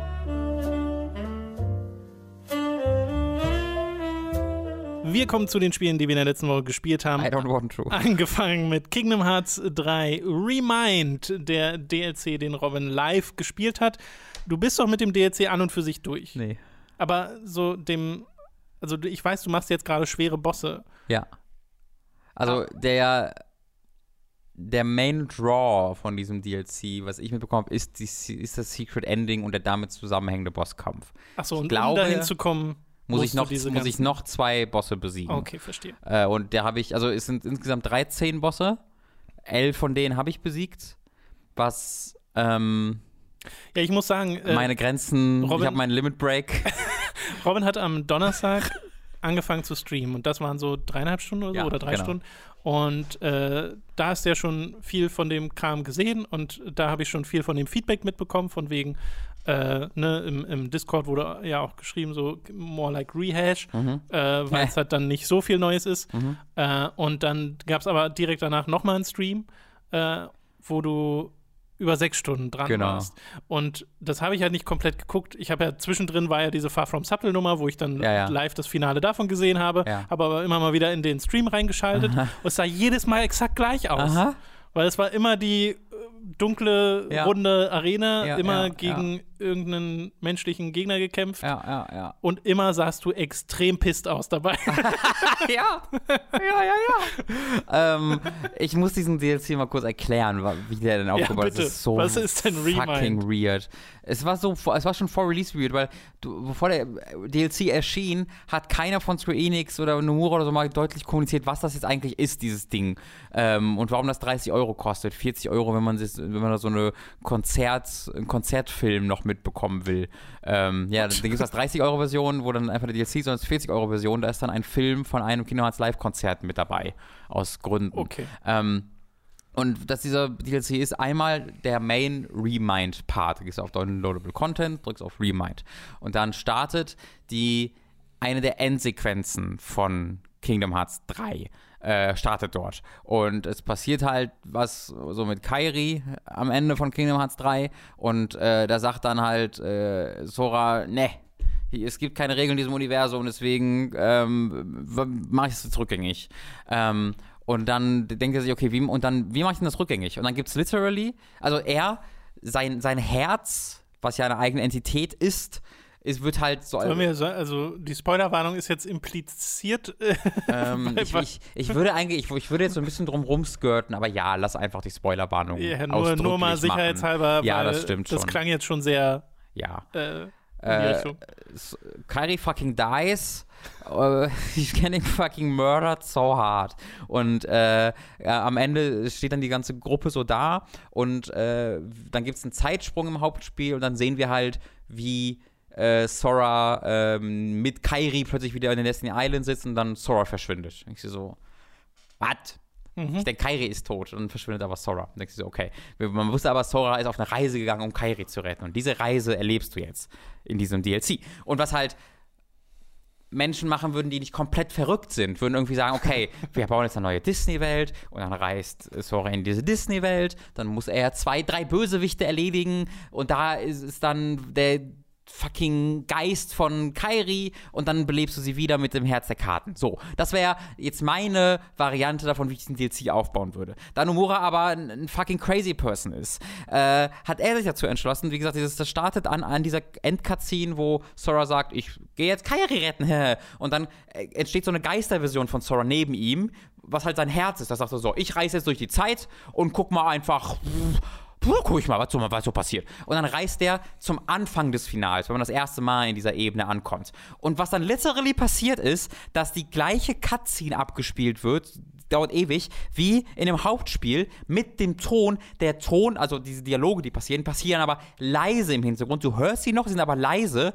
Und gleichzeitig gibt es einen Voice-Over zwischen, ich glaube, es, es ist Mickey, könnte aber auch Merlin sein, also einem Mentor-Charakter und Geister Sora die währenddessen sich darüber sprechen, was, sie jetzt, was jetzt Sora machen muss, um Kairi zu retten. Also du hörst aber im Hintergrund die Dialoge und Kampfgeräusche mhm. von der Ursprungs-Cutscene. Währenddessen reden die zwei anderen Charaktere darüber, obwohl das eigentlich gerade nichts mit dieser Cutscene zu tun hat.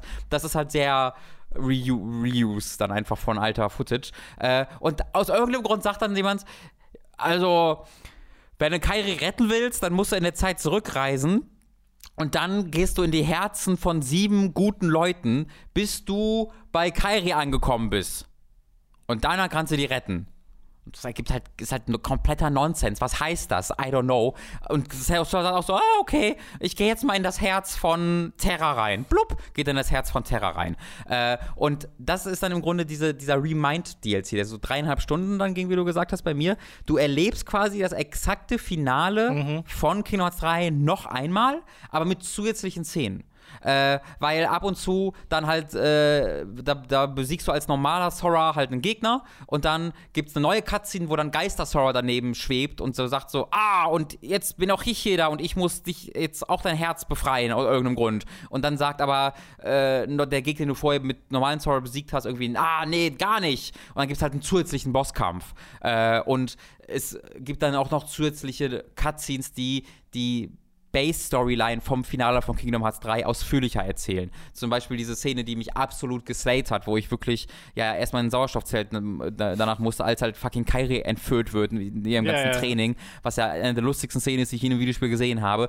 Diese Szene also dauert in dieser Remind-Version doppelt so lang, noch mehr, also dauert wirklich deutlich länger und Kairi kämpft dort unter anderem auch in den Zwischenkämpfen mhm. ein bisschen und macht mehr und dann gibt es zwei, drei Kämp zusätzliche Kämpfe dazwischen. Also es ist eine komische Mischung aus, wir sehen das gleiche in erweiterter Form und wir sehen aber einen zusätzlichen Handlungsstrang nebenbei, wie Geister Sora halt in die Herzen dieser Charaktere reingeht und selbst nicht weiß, was er tut. Er geht halt wirklich in die Herzen und was muss ich hier machen? Ah, naja, gehe ich mal ins nächste Herz rein. Und das macht er dann halt bei allem und aus irgendeinem Grund, wenn er dann das letzte Herz erreicht hat, erreicht er dann irgendwann auch das Herz von, von Kairi. Das passiert dann auch in dieser es gibt ja diese Finalwelt von Kingdom Hearts 3. Äh, Scale, Scale to Heaven heißt es irgendwie auf Latein oder so.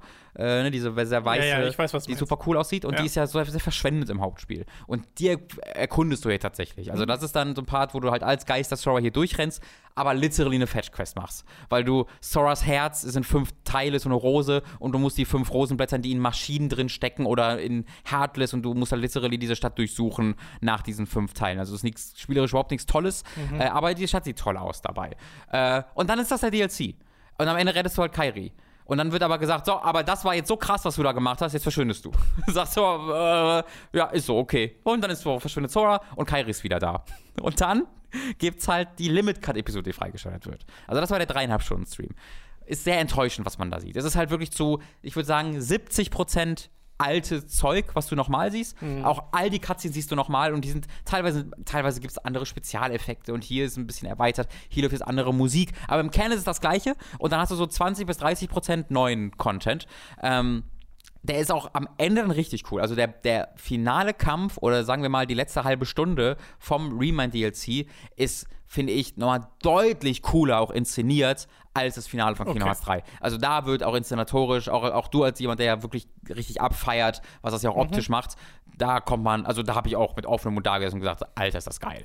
Ähm, das fand ich bin, richtig cool. Ich bin halt nur, um da mal kurz zwischen zu grätschen, davon ausgegangen, dass Remind so ein Ding ist, was man zwar separat anwählt, aber was einfach auch das Hauptspiel verändert. Aber ist das denn überhaupt so, wenn ich jetzt Kingdom Hearts 3 neu durchspielen würde? Nee, das Hätte ich das dieses Gleiche. andere Ende? Soweit, Nee. ich, soweit ich weiß, ist das immer noch exakt das, was es vorher war. Und die erweiterten Szenen sind find nur drin. super weird. Es ist, es ist super fucking weird. Ich verstehe es gar nicht.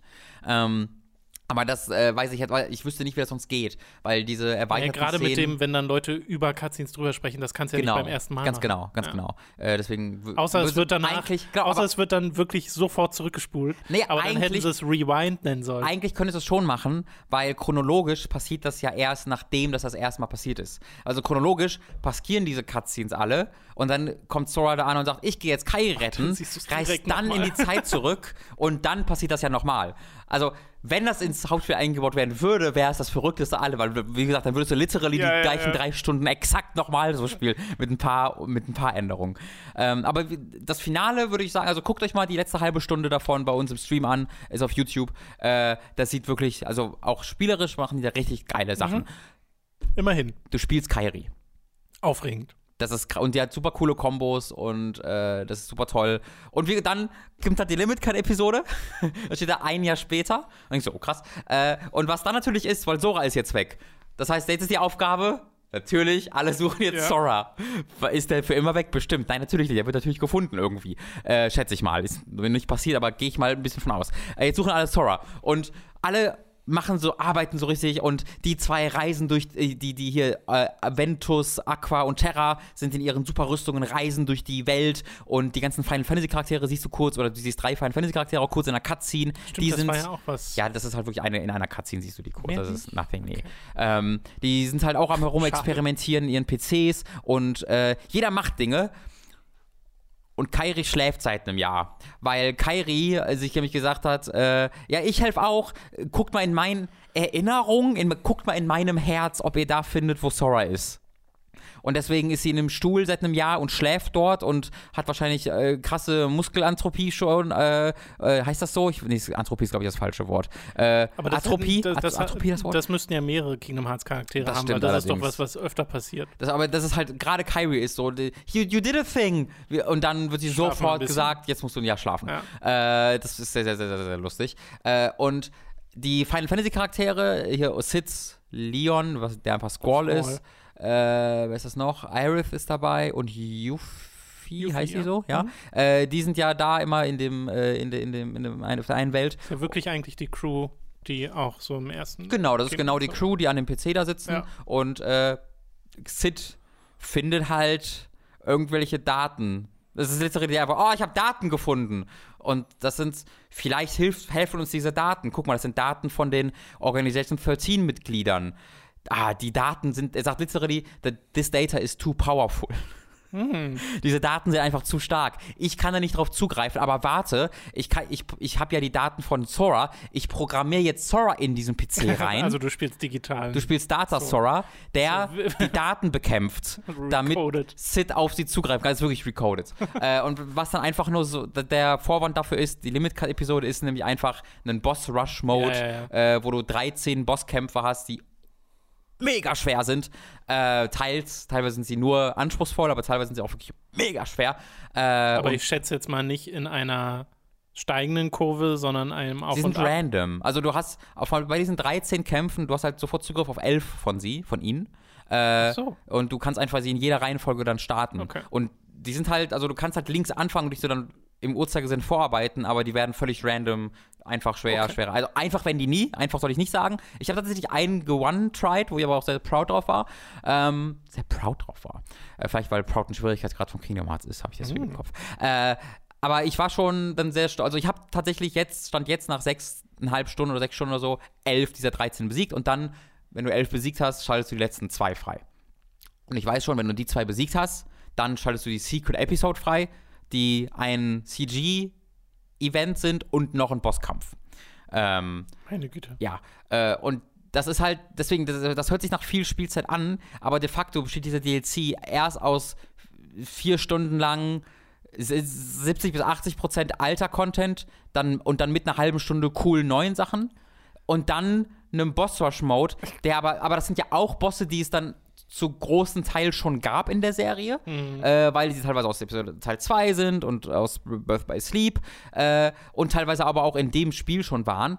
Äh, war, und, und das vor allen Dingen für Normalsterbliche völlig uninteressant ist. Weil um in irgendeiner Art und Weise gegen diese Bosse auch eine Chance zu haben, habe ich ja auf Level 99 gefarmt vorher und das fucking Ultimas-Schwert gefarmt, was selbst nochmal sechs Stunden, fünf Stunden Aufwand war oder so. Ja, du machst halt gerade den Fehler zu glauben, dass Kingdom Hearts 3 Spieler Normale Normalsterbliche das ist Ein sind. guter Punkt, ja. Also, es ist halt ein DLC, der nichts zu bieten hat für die Casual-Leute, die einfach Kingdom Hearts spielen. mich einmal und dann nicht mehr. Ja, der hat dafür gar nichts zu bieten. Ähm, und ich habe halt den Fehler gemacht zu sagen, weißt du was, bevor ich mit Kingdom Hearts abschließe, will ich mal, ich will dieses Kampfsystem jetzt mal so spielen, wie die ganzen Leute, die immer uns in diesen Videos Mhm. kommentieren, mir das sagen. Und ich mache und ich schaffe es ja auch. Es geht ja. Und es, ich habe dann auch echte Erfolgsmomente. Aber richtig geil finde tue ich das immer noch nicht. Also ich blicke da jetzt mehr durch als vorher. Ähm, aber man arbeitet auch wahnsinnig viel, zumindest, also natürlich, wenn man dann auf dem höchsten Schwierigkeitsgrad das spielt, was ich ja nicht tue, dann geht das auch nicht mehr und dann muss einfach das richtig können. Äh, womit ich halt jetzt viel arbeite, halt mit iFrames, weil wenn du Ariel beschwörst, dann bist du halt unverwundbar und dann machst du mit er ein bisschen Damage und dann versuchst du zu überleben, bis deine Magie wieder regeneriert ist und gehst dann direkt in den nächsten Invincibility State rein und dann parieren musst du halt vor allen Dingen üben.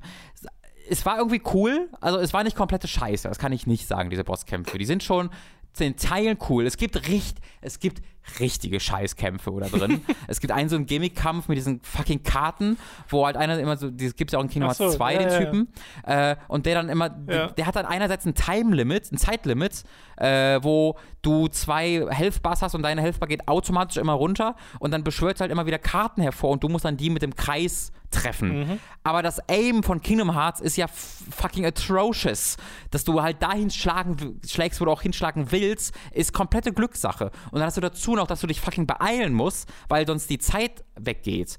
Das heißt, du musst, du, ich habe halt ständig, also ich habe nie, ich habe immer gewusst, wo ich hinschlagen muss, um den zu treffen, aber so fucking oft hat er halt auf die falsche Karte geschlagen, dann explodiert alles und ich verliere schon wieder wahnsinnig viel Zeit und Energie. Das war so fucking frustrierend, ähm, aber im Endeffekt habe ich auch den besiegt. Und jetzt muss ich halt noch zwei Leute besiegen. Äh, Xion und Master Xehanort. Und Xion sah machbar aus, Hashtag, aber ich habe in Xehanort reingeguckt und dachte mir nur, FML.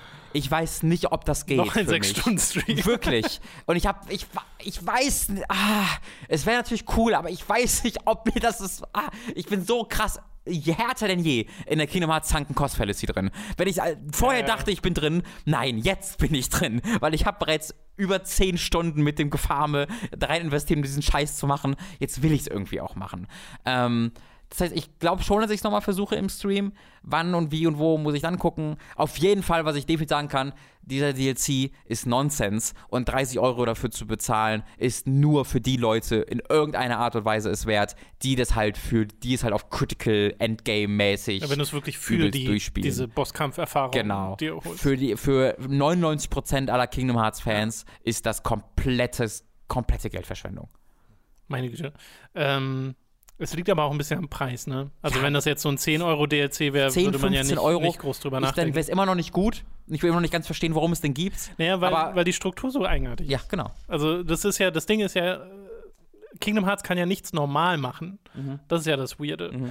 Äh, und was, also du hattest ja vorhin gesagt, wenn ich den DLC machen würde, dann wäre es einfach noch eine Disney-Welt und das wäre eine Möglichkeit. Ja. Aber man hätte ja auch sagen können, wenn wir jetzt die Square Enix-Charaktere in den Mittelpunkt stellen, ja. dass man mal zur Abwechslung was mit denen macht. Ja. Und das muss ja nicht jetzt zwingend eine, obwohl das super cool wäre, eine Final Fantasy-Welt sein. Ja, aber doch, eine. Muss auch, es. Naja, aber nee, das Beispiel, was ich jetzt genommen hätte, wäre einfach eine originelle Welt. Ja, die sure. was anderes ist, wo aber Final Fantasy-Charaktere mhm. eine Rolle spielen. Also, das ist ja im Kern genau das, wo die, das ist ja. Ähm Wer ist denn der Ort, wo die wohnen? Ich habe den Ort vergessen, aber die Final Fantasy Charaktere wohnen ja, ja auch ja, in der genau. originellen Welt eigentlich. Genau, die können es genau. heute noch weiter ausarbeiten. Ja. Zu, ja, oder so.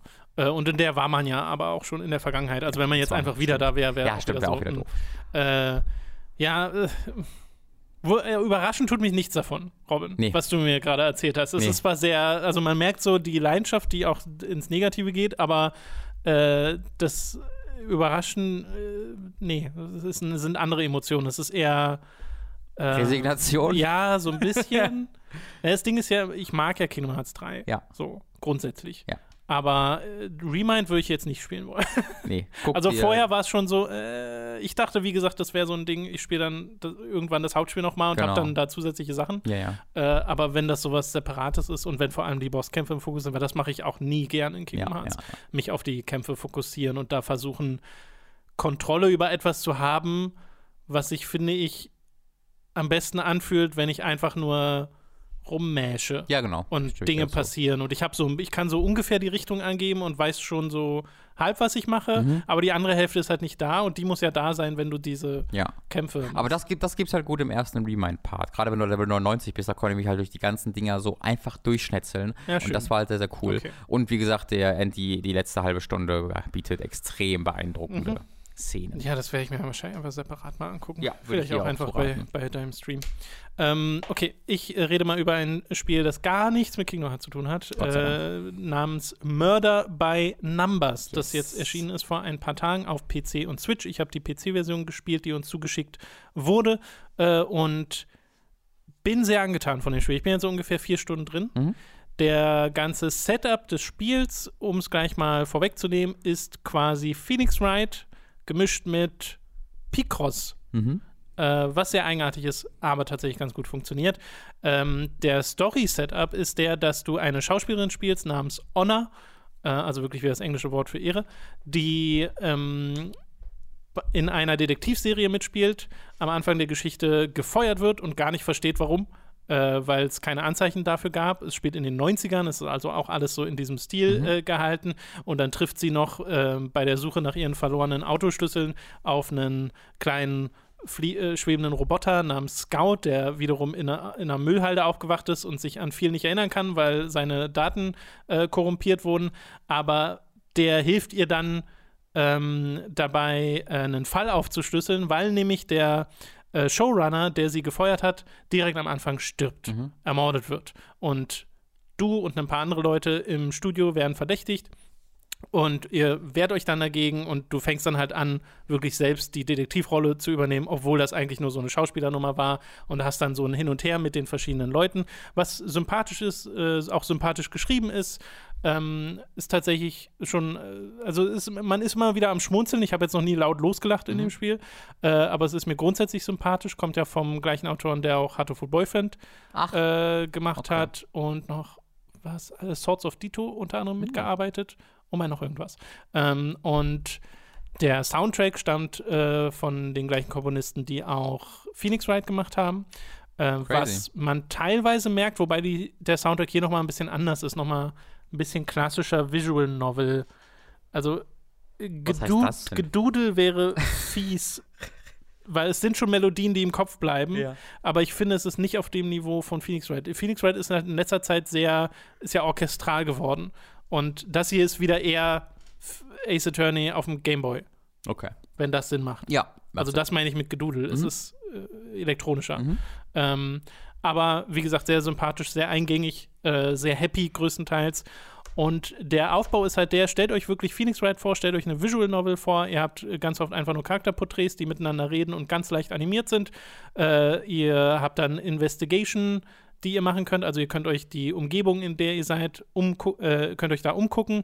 Ihr könnt mit Charakteren reden, wirklich Dialogoptionen durchgehen, könnt denen Sachen präsentieren, über die sie dann mehr zu sagen haben. Mhm. Also wirklich, wie es in Phoenix Wright auch der Fall ist. Es gibt halt, soweit ich weiß, jetzt keine Gerichts- äh, aber ich bin ja erst vier Stunden drin, deswegen keine Ahnung, was da noch kommt. Ähm, ich bin noch nicht weißt du, über den ersten Fall hinaus. Oh. Also es sind mehrere Fälle. Okay. Und ich bin noch im ersten, Krass. deswegen gehe ich mal davon aus, dass das tatsächlich auch seine Zeit lang dauern wird, das okay. Spiel. Aber du, also mich erinnert das von dem, was du erzählst, alles so ein bisschen an Puzzle Agent von Telltale. Äh, aber das hier ist schon eine Art von Rätsel. Na, Puzzle Agent ist schon noch viel mehr klassisches Point-and-Click-Adventure, hm, wo dann eben ja. diese Rätsel äh, diese klassischen irgendwie äh, Rätselbuchrätsel. Genau, genau, darauf wollte ich gerade hinaus. Das ist hier nicht der Fall, sondern hier sind es, ist es Picross, also eine Art von Genau, du hast, du hast diesen, diesen Visual Novel-Aspekt, ne, wo du rumgehst, mit Leuten quatscht. Und wenn du zum Beispiel sagst, okay, ich will mich jetzt in diesem Raum umgucken und nach Hinweisen suchen, dann macht das quasi Scout. Du gehst also in die Ego-Perspektive ja. von Scout und ja. hast so ein digitales Bild und kannst dann damit äh, den Bildschirm absuchen und hast dann manchmal so ein Aufblinken und da gibt es dann einen Gegenstand. Und dieser Gegenstand ist dann ein Picross-Puzzle. Mhm. Und da machst du dann ein Picross-Puzzle.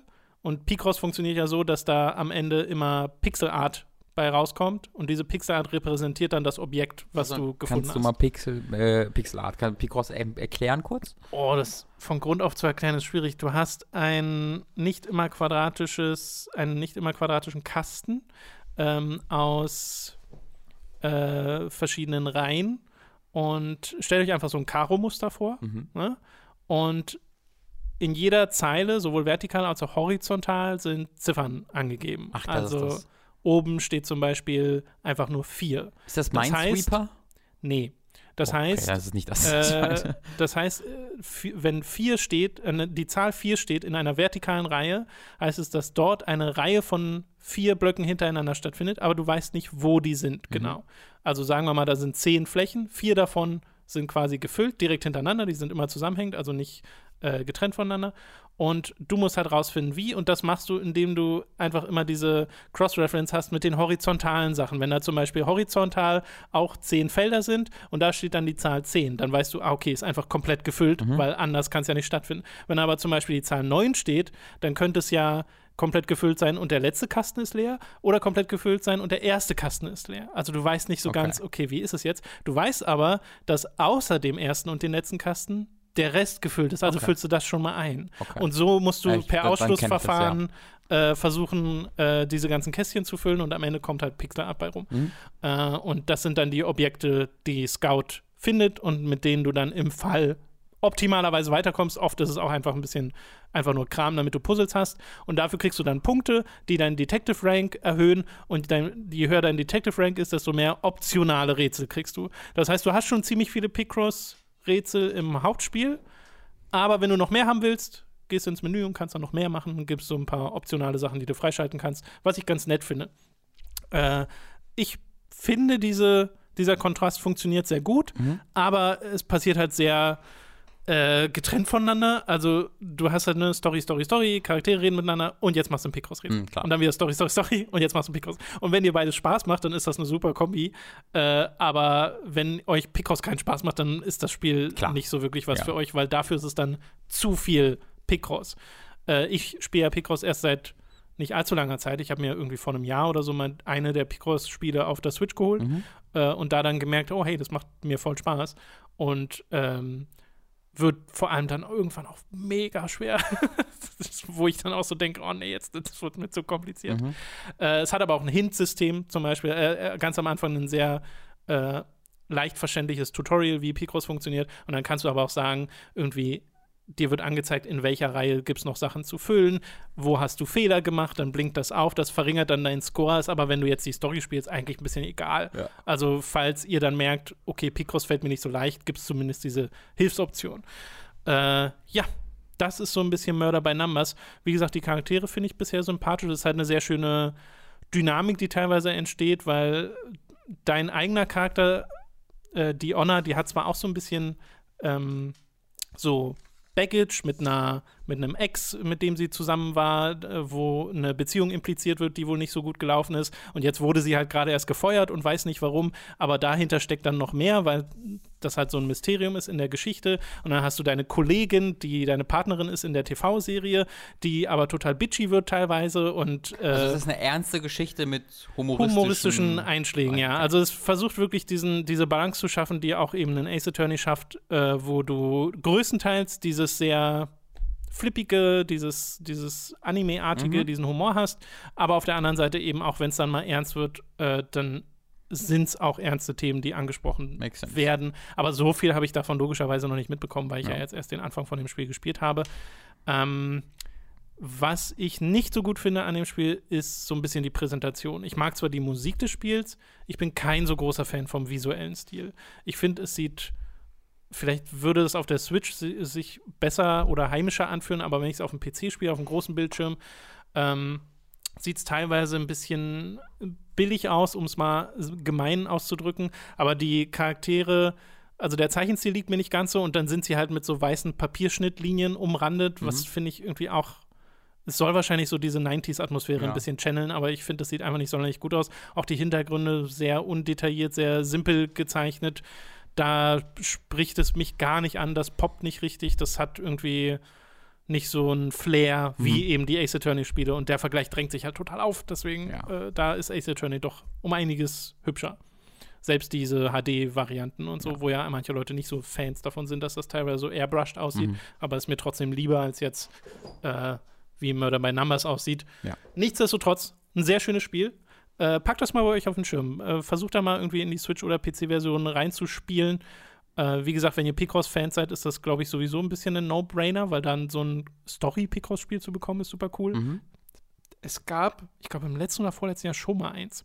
Das habe ich aber selbst nicht gespielt. Ich habe auch vergessen, Ach, auch hieß. konkret mit Picross? Ich glaube, es war auch Picross. Okay. Picross Story Mode. Von Telltale. weiß. Äh, okay, das soll es äh, zu Murder by Numbers sein. Du hast noch ein Spiel gespielt namens Bloodroots. Yes. Was ist denn ist, Bloodroots? Äh, ist mir gerade noch eingefallen, dass ich das gespielt habe. Das ist äh, gerade erschienen. Äh, da haben wir einen Trailer zugesehen in ir irgendeinem Event. äh, irgendeine Nintendo Direct oder E3 oder was weiß ich, haben wir dazu mal einen Trailer gesehen und dachten, oh, da, das sieht cool aus.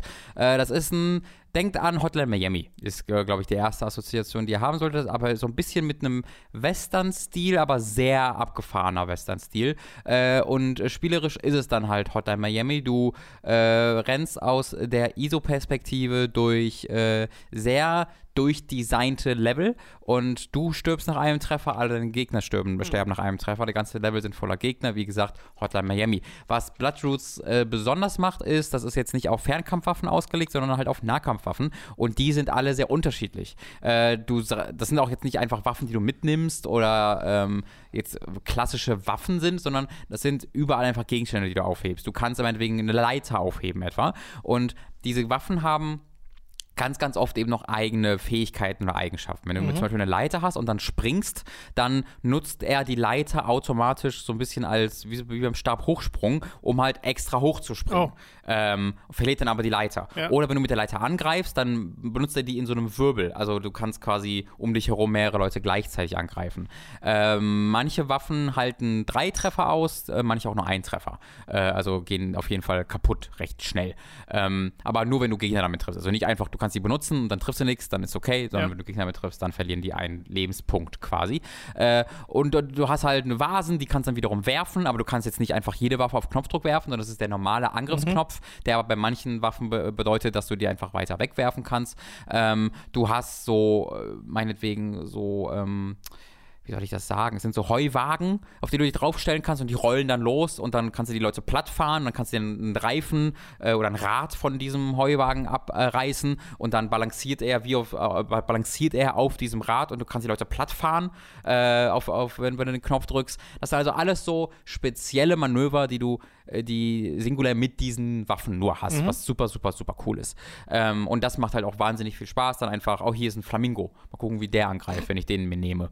Ähm, und es sieht halt auch cool aus und es hat ein, ein unfassbar cooles Feature für diese Art von Spiel, die das unglaublich viel spektakulärer und spaßiger machen, äh, macht sofort, ist nämlich, du musst halt in jedem Level alle Gegner besiegen, natürlich.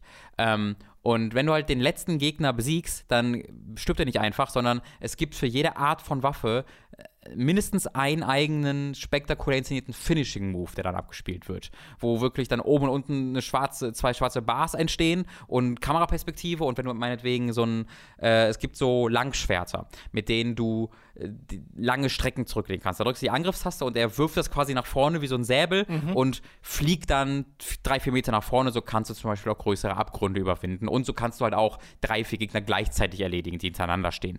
Ähm, und wenn du mit dieser Waffe den letzten Gegner angreifst, dann siehst du halt wirklich nur diesen Gegner da stehen, der dreht sich so um, guckt sich panisch um und dann äh, fliegst du wie so ein Samurai einfach von links nach rechts durchs Bild und stehst dann da mit ausgestrecktem mm. Schwertarm. Der, der, Gegner guckt kurz ins Nichts und dann pff, explodiert der quasi. Äh, und das gibt halt wirklich für nicht für jede Waffe, weil es gibt quasi Waffentypen. Also ein Holzpfahl ist wahrscheinlich die gleiche Waffe ja, wie irgendwie eine Sprechstange oder so. Äh, aber, wie ein Yakuza. Ja, genau. Ein ganz guter Vergleich. Äh, aber jeder Waffentyp hat einen, einen eigenen, diese so einen Finishing Move. Ja. Und allein da macht es dann schon Spaß, sich halt auszudenken, okay, ich versuche jetzt absichtlich mit einer neuen Waffe den letzten Gegner zu besiegen, weil es einfach sau cool aussieht. Ich mag auch die Story-Inszenierung sehr. Die äh, Story selbst ist total zurückgefahren. Du kommst am Anfang, du dein Charakter heißt Mr. Wolf. Du bist halt ein Mann, der so ein Wolfskopf auf seinem mhm. Hut auf seinem Kopf hat. Äh, und äh, du kommst halt in vermutlich deine Heimatstadt, wird nicht explizit gesagt, das sind alle tot. Und da ist eine Gruppe von vier Charakteren, die heißen dann Mr. Bohr und Co., äh, die einfach alle umgebracht haben. Und die sagen dann, ja, so, Mr. Wolf, wir bringen jetzt auch dich um. Und dann bringen die dich um oder versuchen es zumindest und du wachst dann halt auf woanders und schwörst Rache und jagst dann halt diese Charaktere. Ähm, aber ich mag halt der, äh, also A, erzählt es sich sehr zurückgefahren, es sind recht wenige Story-Sequenzen, mhm. aber äh, macht das dann sehr sympathisch. Also du sitzt zwischen den Leveln immer am Lager, vor einem Lagerfeuer äh, und äh, ich war dann auf der Jagd nach Mr. Bohr und äh, Mr. Bohr hat dann, äh, schickt halt einfach wirklich ein kleines, normales Wildschwein zu mir, der mir einen Brief, einen Brief überbringt wo er mir dann sagt, oh, geh mal weg, äh, du gehst mir auf die Nerven. Und äh, da, dieses Wildschwein ist dann halt immer unterschiedlich ins Bild gekommen. Am Anfang kommt er halt so von links rangetrabt und gibt mir das, den Brief und geht dann weg. Und in einer späteren Sequenz äh, schwebte er langsam an Luftballon gebunden von oben vom Himmel oh, herab, gab mir, das, gab mir den Brief und sehr ist dann schön. wieder nach oben weggeschwebt. Äh, und das ist halt sehr, sehr sympathisch. Und dann sind eben auch diese äh, diese Texte sehr schön geschrieben von diesen Leuten. Und dann auch, auch schöne Inszenierung. Also er lädt mich dann halt zu einer Party ein, halt zu der Party, die die Leute feiern, weil sie mich umbringen wollen. Ähm, aber zu der werde ich halt eingeladen. Aber das Problem ist halt, dass die Leute dann alle so dort damit beschäftigt sind zu feiern. Das ist dann wirklich ein, ein riesiger Bildschirm, wo 50 Gegner stehen oder so, die ich aber alle ignorieren, weil die alle nur feiern und dann liegen da halt überall nur so fern, also so Waffen rum, mit denen du halt ganz viele Leute gleichzeitig umbringen kannst und dann rennst du einfach 30 Sekunden durch diese Menschenmassen und metzelst die halt einfach alle nieder äh, und die wehren sich halt auch nicht. Und das machen sie recht oft, dass die dann am Ende von irgendeinem harten, äh, einem harten Level dir irgendeine so kleine, nicht Skriptsequenz geben, aber eine untypische Sequenz, die dann vielleicht keine Herausforderung bietet, aber dir irgendwie eine spaßige, ein spaßiges Szenario einfach gibt. Das ist alles sehr, sehr positiv. Ähm, ich habe die Switch-Version, von der würde ich, glaube ich, eher abraten. Zunächst einmal ist das Spiel mobile unspielbar. Ähm, ich habe das Spiel zuerst mobile gespielt und habe gedacht, okay, ich höre einfach auf, das ist ein Scheißspiel. Macht einfach keinen Spaß. du sehr, oder was? Es ruckelt, also es, ist ein, es hat technische Probleme, aber das ist nicht das Es könnte technisch wunderbar laufen und es wäre trotzdem nicht, nicht besser spielbar, weil dieses Spiel unglaublich weit rauszoomt immer wieder. Ach so. Das Ding ist noch, ja, ja, ja, das macht es auch noch mehr als Hotline Miami. Und Hotline Miami hat ja auch eine Perspektive, in die bleibt drin. Äh, Bloodroot Root zoomt immer wieder raus und rein. Ähm, und bereits die Standardperspektive, da hast du ultra, also ich habe immer wieder einfach Gegner übersehen. Dass, dass ich halt mhm. auf zwei Gegner sehe und ich renne auf die zu und schlag die tot und dann bin ich selbst sofort, was passiert? Ah, von links ist noch einer angerannt gekommen. Den habe ich einfach nicht gesehen. Ähm, wenn die Kamera dann aber auch noch rauszoomt regelmäßig, dann siehst du wirklich nichts mehr. Dann ist es wirklich so ein, ich renne mal hier hin und ich glaube, da ist und den greife ich mal an und dann passt das schon. Aber Spaß hat mir das nicht gemacht. Ähm, ich, ich ich habe ganz halt gemerkt, dass ich Spaß haben kann, aber ja, es ja, war ja. zu frustrierend. Ähm, und das, das, das, das wollte ich dann jetzt abschreiben, aber ich habe es dann halt am Fernseher gespielt und da hat es dann auch instantly viel besser funktioniert. Du kannst auch sehen, wenn Gegner dich angreifen, weil es gibt auch unterschiedliche Gegner, die so ein bisschen unterschiedliche Verzögerungen beim Angreifen haben, dass du halt selbst auch ein bisschen abschätzen kannst, okay, ja. da kann ich jetzt mhm. zack, zack, zack machen und jetzt wegrennen und dann hingreifen, äh, anrennen oder eine, eine Dodge-Roll machen, während du bei dem Switch Mobile denkst, dann, ja, ich greife halt an und hoffe, dass ich überlebe am Ende.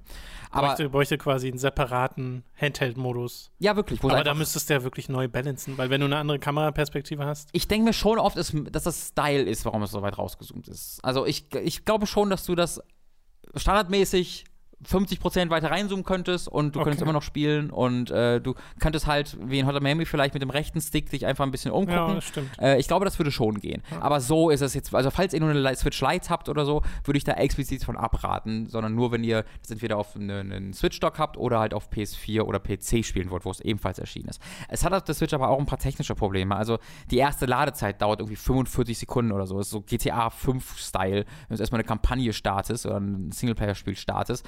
Ähm, und auch danach, also die, die Restarts sind halt instant, wie es auch sein muss. Äh, oder nicht komplett instant, vielleicht sind es eine halbe Sekunde, aber es geht auf jeden Fall sehr, sehr schnell.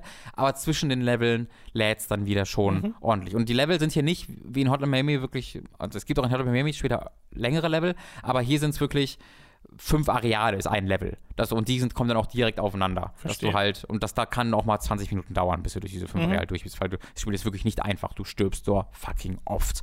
Ähm, aber dann halt zwischen diesen Level dann wirklich immer wieder diese 20, 30 Sekunden Ladezeit zu haben für ein Spiel, was jetzt optisch nicht so unglaublich beeindruckend ist, ähm, erschien, erscheint mir, als ob es einfach nicht toll ja, äh, optimiert. optimiert. wurde. Deswegen würde ich eher auf die PS4 oder PC-Version raten. Dann aber schon. Also mir macht das Spiel echt Spaß. Ich wollte gerade sagen, es klingt ja insgesamt, abgesehen von den äh, leichten technischen Problemen, nach ja. einem Erfolg. Ich glaube nicht, dass ich es durchspielen werde. Dafür ist mir ein bisschen zu wenig, äh, gibt es mir eine zu wenig Abwechslung äh, weil ich jetzt nach der, also ich scheine jetzt nicht so unfassbar viele neue Waffen zu finden gerade mehr. Mhm. Ähm, aber das kann auch, also ich kann ich mich auch einfach irren, weißt jetzt aber auch nicht, kommt. wie lange lang ist es Weiß ich nicht, nee, ich habe so anderthalb, eine Stunde 45 gespielt, würde ich schätzen. Ähm, und es hat halt auch nicht ganz den treibenden Masochismus eines Hotline Miami, weil es einfach, es hat einen coolen Soundtrack, Bud Rules, aber nicht den von Hotline Miami. Ähm, deswegen kann es auch da nicht so ganz mithalten. Deswegen, ich würde schon sagen, dass es ein schlechteres Spiel als Hotline Miami ist, aber falls ihr Bock auf ein Spiel dieser Art habt, mhm. könnt ihr sehr, sehr viel schlechtere äh, Spiele spielen als dieses hier. Okay, Blood Roots heißt es, um genau. es nochmal äh, gesagt Zusammengeschrieben wird das.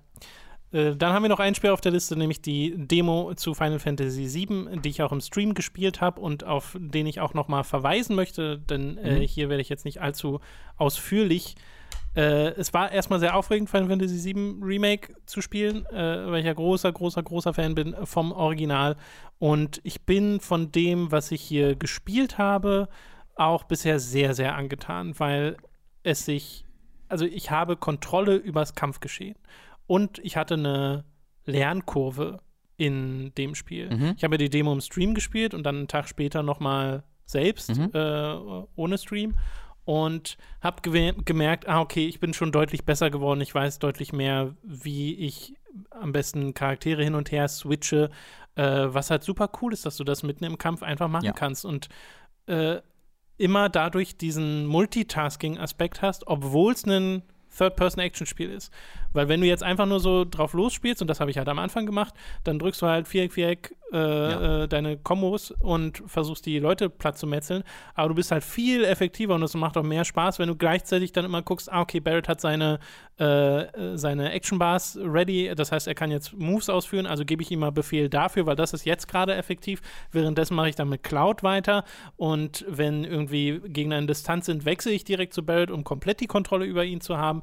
Äh, und gerade, wenn ich mir das vorstelle mit noch mehr als nur einem Teammitglied, ähm, kann das auf eine sehr schöne Art komplex werden. Ja. Äh, und auch das zum Beispiel der Boss, der erste, der ja im Original zwei Minuten oder so geht, der Bosskampf. Ist ja wirklich super kurz. Äh, der dauert ja hier dann schon ein bisschen länger, weil ich er- hätte gern ein Mittelding mehr- aus diesen beiden Bossen. der, der mehr, äh, mehr Leben hat und äh, verschiedene Phasen und sowas. Also sie machen ja ein richtiges Spektakel da draußen. Ich habe jetzt auch schon öfter gelesen, dass manchen Leuten das einfach auch ein bisschen zu lang ist, was ich total verstehen kann. Ähm, an und für sich bin ich aber dabei, solange mich das spielerisch äh, am Ball hält. Äh, ein bisschen weniger Leben hätte mir wahrscheinlich auch Ja. gefallen, weil dann auch das Machtgefühl noch mal ein bisschen stimmt. Aber es war so schön, durch diesen, durch diesen Reaktor zu laufen, diese, diese erste Stage aus Final Fantasy VII Ja, ja. und auch Oben- wieder zu erkennen, wo ich bin, genau mich Ja. umgucken zu können und wirklich in, an diesem Ort zu sein, ohne dass man jetzt irgendwie in eine Tür reingeht und dann kommt eine Schwarzbinde und dann ist man plötzlich woanders, sondern man läuft wirklich durch einen Ort. Und das ist halt super cool, wenn du diesen, diesen Ort bisher nur aus vorgerenderten Hintergründen kanntest. Äh, dieses, das ist was sehr Eigenes. Und dann vor allem noch den Soundtrack dabei zu haben, wo mir die Remixes richtig gut gefallen und erst recht gefällt mir, dass du dann teilweise so das Theme hast, was halt spielt, während du im Reaktor bist im Original und dann geht's über einen Kampf und es kommt nicht einfach das Kampftheme aus dem Original, sondern dieses Reaktor-Theme wird zu einem treibenden Actionstück. Also dynamisch. Super cool, äh, dass sie sowas einbauen und dann aber trotzdem noch den Moment finden, wo sie es sogar richtig inszenieren, wo so eine kleine Cutscene kommt, Gegner kommen und da fängt dann das eigentliche Battle-Theme aus Final Fantasy VII an, äh, was halt auch ein cooler Moment ist. Also auf der Ebene bin ich total dabei. Ich mag dieses Banter zwischen den Charakteren, auch wenn bisher jeder nur Sprüche klopft. Also es ist kein ich glaube nicht, dass man in Final Fantasy VII natürliche Dialoge erleben Nee. wird, sondern nur Sprüche geklopfe äh, und Pathos. Ähm, Barrett ist ja einfach ein Comic-Charakter. Ja. Ist ja einfach ein Comic-Charakter in dem Spiel. Äh, so übertrieben, wie der gestikuliert und äh, seine, seine, äh, seine Message darüber bringt. Äh, was sehr komisch ist, es gibt, also normalerweise ist im Final Fantasy VII so, dass Avalanche, die Terroristengruppe, für die äh, Cloud am Anfang arbeitet, ja für ihre Pro-Planet-Message den Reaktor sprengen. Ja. Und das auch komplett selbst machen. Und später im Spiel geht es dann auch noch mal darum, ey, ihr habt hier was gesprengt, wo auch Zivilisten umgekommen sind und so. Ist eigentlich zweischneidig. Äh, und hier ist es so, dass du ja unterbrochen wirst beim Sprengversuch und dann es eine Szene gibt, wo Shinra und äh, einer seiner ähm, Kollegen, Heidegger, selbst so eine Selbstzerstörung inszenieren. Das heißt, eigentlich wird der komplette Reaktor von Shinra in die Luft Ja. gesprengt, weil sie das machen, um Avalanche bei der Flucht noch zu erwischen. Also so oder so wäre, glaube ich, der Reaktor explodiert, aber irgendwie gibt's Das ist ein bisschen ein weirdes Ding, ah, das ist, könnte zu komplex sein. Wir wollen nicht, dass diese guten Charaktere sowas Böses machen, wirkt so auf mich. Ja, aber Ähm. das Komische ist ja, hätten sie ja so oder so. Also machen sie ja Aber auch haben sie ja nicht. Aber sie haben es jetzt nicht Weißt so du? richtig. Aber sie wissen ja gar nicht, dass sie es nicht haben. Das heißt, du kannst die Ja. Szenen am Ende immer noch so lassen. ja, ja. Es ist, Ich- ich glaube, es ist einfach nur dafür da, wir machen Shinra noch mal ein bisschen böser. Ist überhaupt nicht nötig. Ich glaube halt, dass es andersrum ist. Also ja, ich glaube, dass das, dass das der Nebeneffekt ist. Und ich glaube, der Haupteffekt soll sein, unsere Guten sollen keine Zivilisten umgebracht haben. ja, ja, Ähm, auch, auch, Die, die wollen, auch sehr gut möglich. weil die machen ja, denke ich mal, eine Veränderung durch in, Ja, klar. in Kingdom Hearts 7. Nein, was? Kingdom Hearts 7, ja. Boy. Das ist ja das Schöne. Es hat ja, also die Charaktere haben ja wirklich Charakterentwicklung. Ja, Ein Cloud, ähm, der ja am Anfang sehr so, ach, ihr seid mir alles so egal. Ich Ja. finde das ja super unterhaltsam. Cloud Ja. ist ja im Original, finde ich, auch richtig witzig, einfach Aha. an manchen Stellen. Äh, und hier halt auch. Ähm, ja, bin ich, Ich fand eine eine interessante Beobachtung, das, das äh, teilst du dann ja nicht äh, und ich persönlich habe da keine Meinung zu, weil ich ja das, die alten Teil nicht gespielt habe. Aber ich fand, das war zumindest eine interessante Beobachtung, ähm, was ich in einem äh, Reset-Error-Thread äh, gelesen habe. Das ist tatsächlich selten, dass man interessante Beobachtungen da liest. Ähm, aber äh, wo halt jemand bemerkt hat, dass ähm, ihm äh, sehr aufgefallen ist, dass halt die äh, Musik in Sieben jetzt sehr uniform orchestral ist ähm, dass er es äh, in diesen Stücken, die er nochmal verlinkt hat, wo ich ihm dann beim Zuhören auch zu, erstmal zustimmen würde, äh, schon eher den Eindruck bekommen hat, dass hier halt elektrische Gitarren am Werk sind und Elektromusik ist das ähm, und dass das jetzt alles recht uniform halt durch Orchester ähm, äh, inszeniert wird und eben nicht, du, du kaum Gitarrenklänge hast und sowas. Ähm, und das ist mir dann, als er es gesagt hat, auch aufgefallen, ähm, aber ist für dich jetzt kein, kein Nee, Problem. dann. also mir ist die Musik nur positiv aufgefallen in der Demo. Wir hatten, glaube ich, auch in den Kommentaren jemanden, der gemeint hat, hier wirkt es nicht mehr so druckvoll und das kann durchaus sein, teilweise. Ähm, die MIDI-Musik hat halt einen sehr eigenen Sound. Mhm. Dann hast du Advent Children, was einen sehr eigenen Sound Mhm. hat, was genau das macht, orchestral und elektronisch. Und dann hast du nochmal Crisis Core, was nochmal sehr viel mehr Gitarrenfokus hat. Das schon nur als Und du hast diese hast verschiedenen Versionen Interpretationen dieses ja. Final Fantasy VII Soundtracks, wo Ja. die Themes immer wieder auftauchen. Und mal so eine volle orchestrale Version zu haben, habe ich gar nichts gegen, weil ich habe noch diese anderen. Und solange es gut zum Spiel passt, und das scheint es bisher, Ja. bin ich da voll dabei. Ähm, ich wollte noch etwas sagen. Es endet ja dann mit dem, mit so einem Trailer-Teaser für das, was danach noch kommt, äh, wo ich immer noch denke, ah, okay, das sind immer noch die ersten, die erste Spielstunde vom Original, in der man hier ist. Und das ist die große Sorge. Auch mit dem Scorpion-Tank-Kampf, dass der am Anfang so lange dauert. Mhm. Die Befürchtung ist halt, alles, was du in Final Fantasy machst, wird jetzt halt länger dauern. Und es wird Sachen dazwischen geben. Hast du diese Nebenquest-Screenshots gesehen? Nee. Ja, es gibt halt Nebenquests, wo so töte zehn Ratten. Ach so, ja, ja, ja. Äh, das darf, da, da habe ich tatsächlich Schreier sich so ein bisschen so über aufgeregt. Nicht aufgeregt, aber meint so, oh cool, das, was Final Fantasy VII brauchte. Endlich kann ich zehn Ratten töten. Naja, ja, also Crisis Core hat das zum Beispiel auch zuhauf. Du kannst in Crisis Core so viel machen. Ja. So viel Busywork im Wesentlichen, wenn du alles freischalten willst. aber bei dem Äh, Kampfsystem könnte ich es aber mal vorstellen, dass es Spaß macht. Genau, ja, ja, schon. Also ich sehe, wie das Spaß machen kann. Es kommt darauf an, wie viel des Hauptcontents des Spiels sich anfühlt wie Nebenquests. Das stimmt, das stimmt. Weil das ist so meine größte Ja. Befürchtung, dass du halt, ne, du hast diese Hauptgeschichte und wenn sie jetzt Sachen dazu hinzufügen, ohne wirklich was an der Hauptgeschichte zu Eine ändern, Fetch-Quest vor Dann- jeder ja, genau. Dann ist es halt automatisch Filler oder alle Bosskämpfe dauern einfach dreimal so lang. Oder keine Ahnung. Mhm. Ja. Also man weiß ja den Anfang und Endpunkt dieser Geschichte. Ja. Und jetzt sich vorzustellen, wie das gefüllt wird, aber habe ich im Stream gesagt und ist jetzt hier auch so, das ist halt das große Fragezeichen dieses Projekts. ja. Irgendwann ist es dann vorbei und dann müssen wir drei Jahre warten. Ich glaube nicht, dass wir drei Jahre warten müssen. Ich glaube, das sind anderthalb Jahre. Ich glaube, die kommt. werden das, ich glaube, das kriegen die. Ich glaube, das ist halt so ein Final Fantasy 13 Ding. Ja, es Äh. fällt mir sehr schwer, diese Art von Glauben in Square Enix zu haben. Wenn dann, wenn dann Cloud Returns Final Fantasy äh, 7 äh, erscheint, äh, dann ist das ein Open-World-Spiel. Äh, sieht alles grafisch mega weird aus. Ich meine, würde ja komisch, sehr gut passen, wenn hat, es jetzt ein ja, ja, Open-World-Spiel hat komisch verpixelte Hunde äh, und du kannst Cloud, äh, als Catgirl einkleiden. Es wäre sehr lustig, wenn es ein Cloud-Kostüm gibt zum Kaufen für Cloud. Ja, also äh, ich, äh, falls ihr das nicht mitbekommen habt, ähm, auf der EGX letztes Jahr, ich glaube, das war im November oder im Oktober, genau. ähm, da habe ich genau diese Demo äh, auch spielen können. Da könnt Aber ihr sollte meine. die nicht verkürzt gewesen sein? Oh, das könnte, also ich habe auch bei dir dann durchgeskippt und das Ja, kam ja. mir bekannt Okay. vor, aber es, es ist sehr, sehr gut möglich, dass. Ähm, Ich hatte nur irgendwo war mal auf Twitter wahr. nebenher gelesen, dass das wohl eine verkürzte Version war, aber sicher kann mir auch also ich kann mich auch nicht eins zu eins mehr daran erinnern, was ich Ja. da alles gespielt habe. Äh, ich freue mich jedenfalls sehr auf das Spiel. Anfang April Ich auch. kommt's raus ähm, und Ende März erstmal. Ende Hattest du dann auch dann das Gefühl so, dass du so merktest, also und das meine ich auch gar nicht negativ, ich mag das ja wirklich alles auch sehr, wie es wie es spielt, aber dass man so merkt, dass das auf Final Fantasy 15 aufbaut, äh, so, so, vom, von den Menüstrukturen her. Ich gar nicht drüber nachgedacht. Aber ich glaube, ich meine mich zu erinnern, dass zumindest in der, in der EGX-Demo auch die Menüs sich die gleichen Soundeffekte hatten und halt gleich Unmöglich. aussahen. Also das Menü ist auf jeden Fall sehr anders als im Original. Ja. Ich bin sehr gespannt, wenn man dann wirklich richtig reingeht in die Charakterindividualisierung, weil das Materia-System vom Original mag ich richtig, richtig Ja. gern. Äh, und wie sich das dann spielt und steuert und wie Ja. das umgesetzt ist. Weil, also das muss man ja sagen, effektmäßig ist das Spiel wahnsinnig toll. Dieses Partikelgespratze, meine Güte, da bin ich ja, Ja. totaler Fan Mich von. es ja grafisch ein bisschen so, ich dachte mir so, oh, das sieht gar nicht, also es sieht gut aus, aber es sieht jetzt, haut mich nicht weg. War ich überrascht von, dass es mich nicht weghaute. Ich finde einfach, es sieht Sieht sehr gut sehr aus. gut aus, Ja. ja. Äh, es ist jetzt nicht wie irgendwie die Last of Us Zwischensequenzen oder sowas, Genau. aber andererseits die Zwischensequenz, mit der es anfängt, sieht ja super gut aus. Ja, Und dann geht es ja über ins Gameplay Ja. und da merkst du dann, okay, das ist dann nicht ganz das, aber Ich hoffe, da haben sie ein paar von. trotzdem sehr gut. Ja, ich würde davon ausgehen.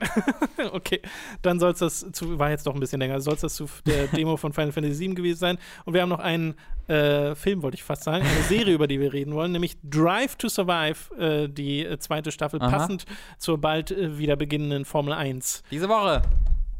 Wie- exciting. Wie war es? Äh, war ganz gut. Ich habe allerdings mehr Kritikpunkte als bei der ersten Staffel. Oh. Um das nur kurz zu rekapitulieren, Drive to Survive ist die Netflix-Dokumentar äh, slash Dramatisierung.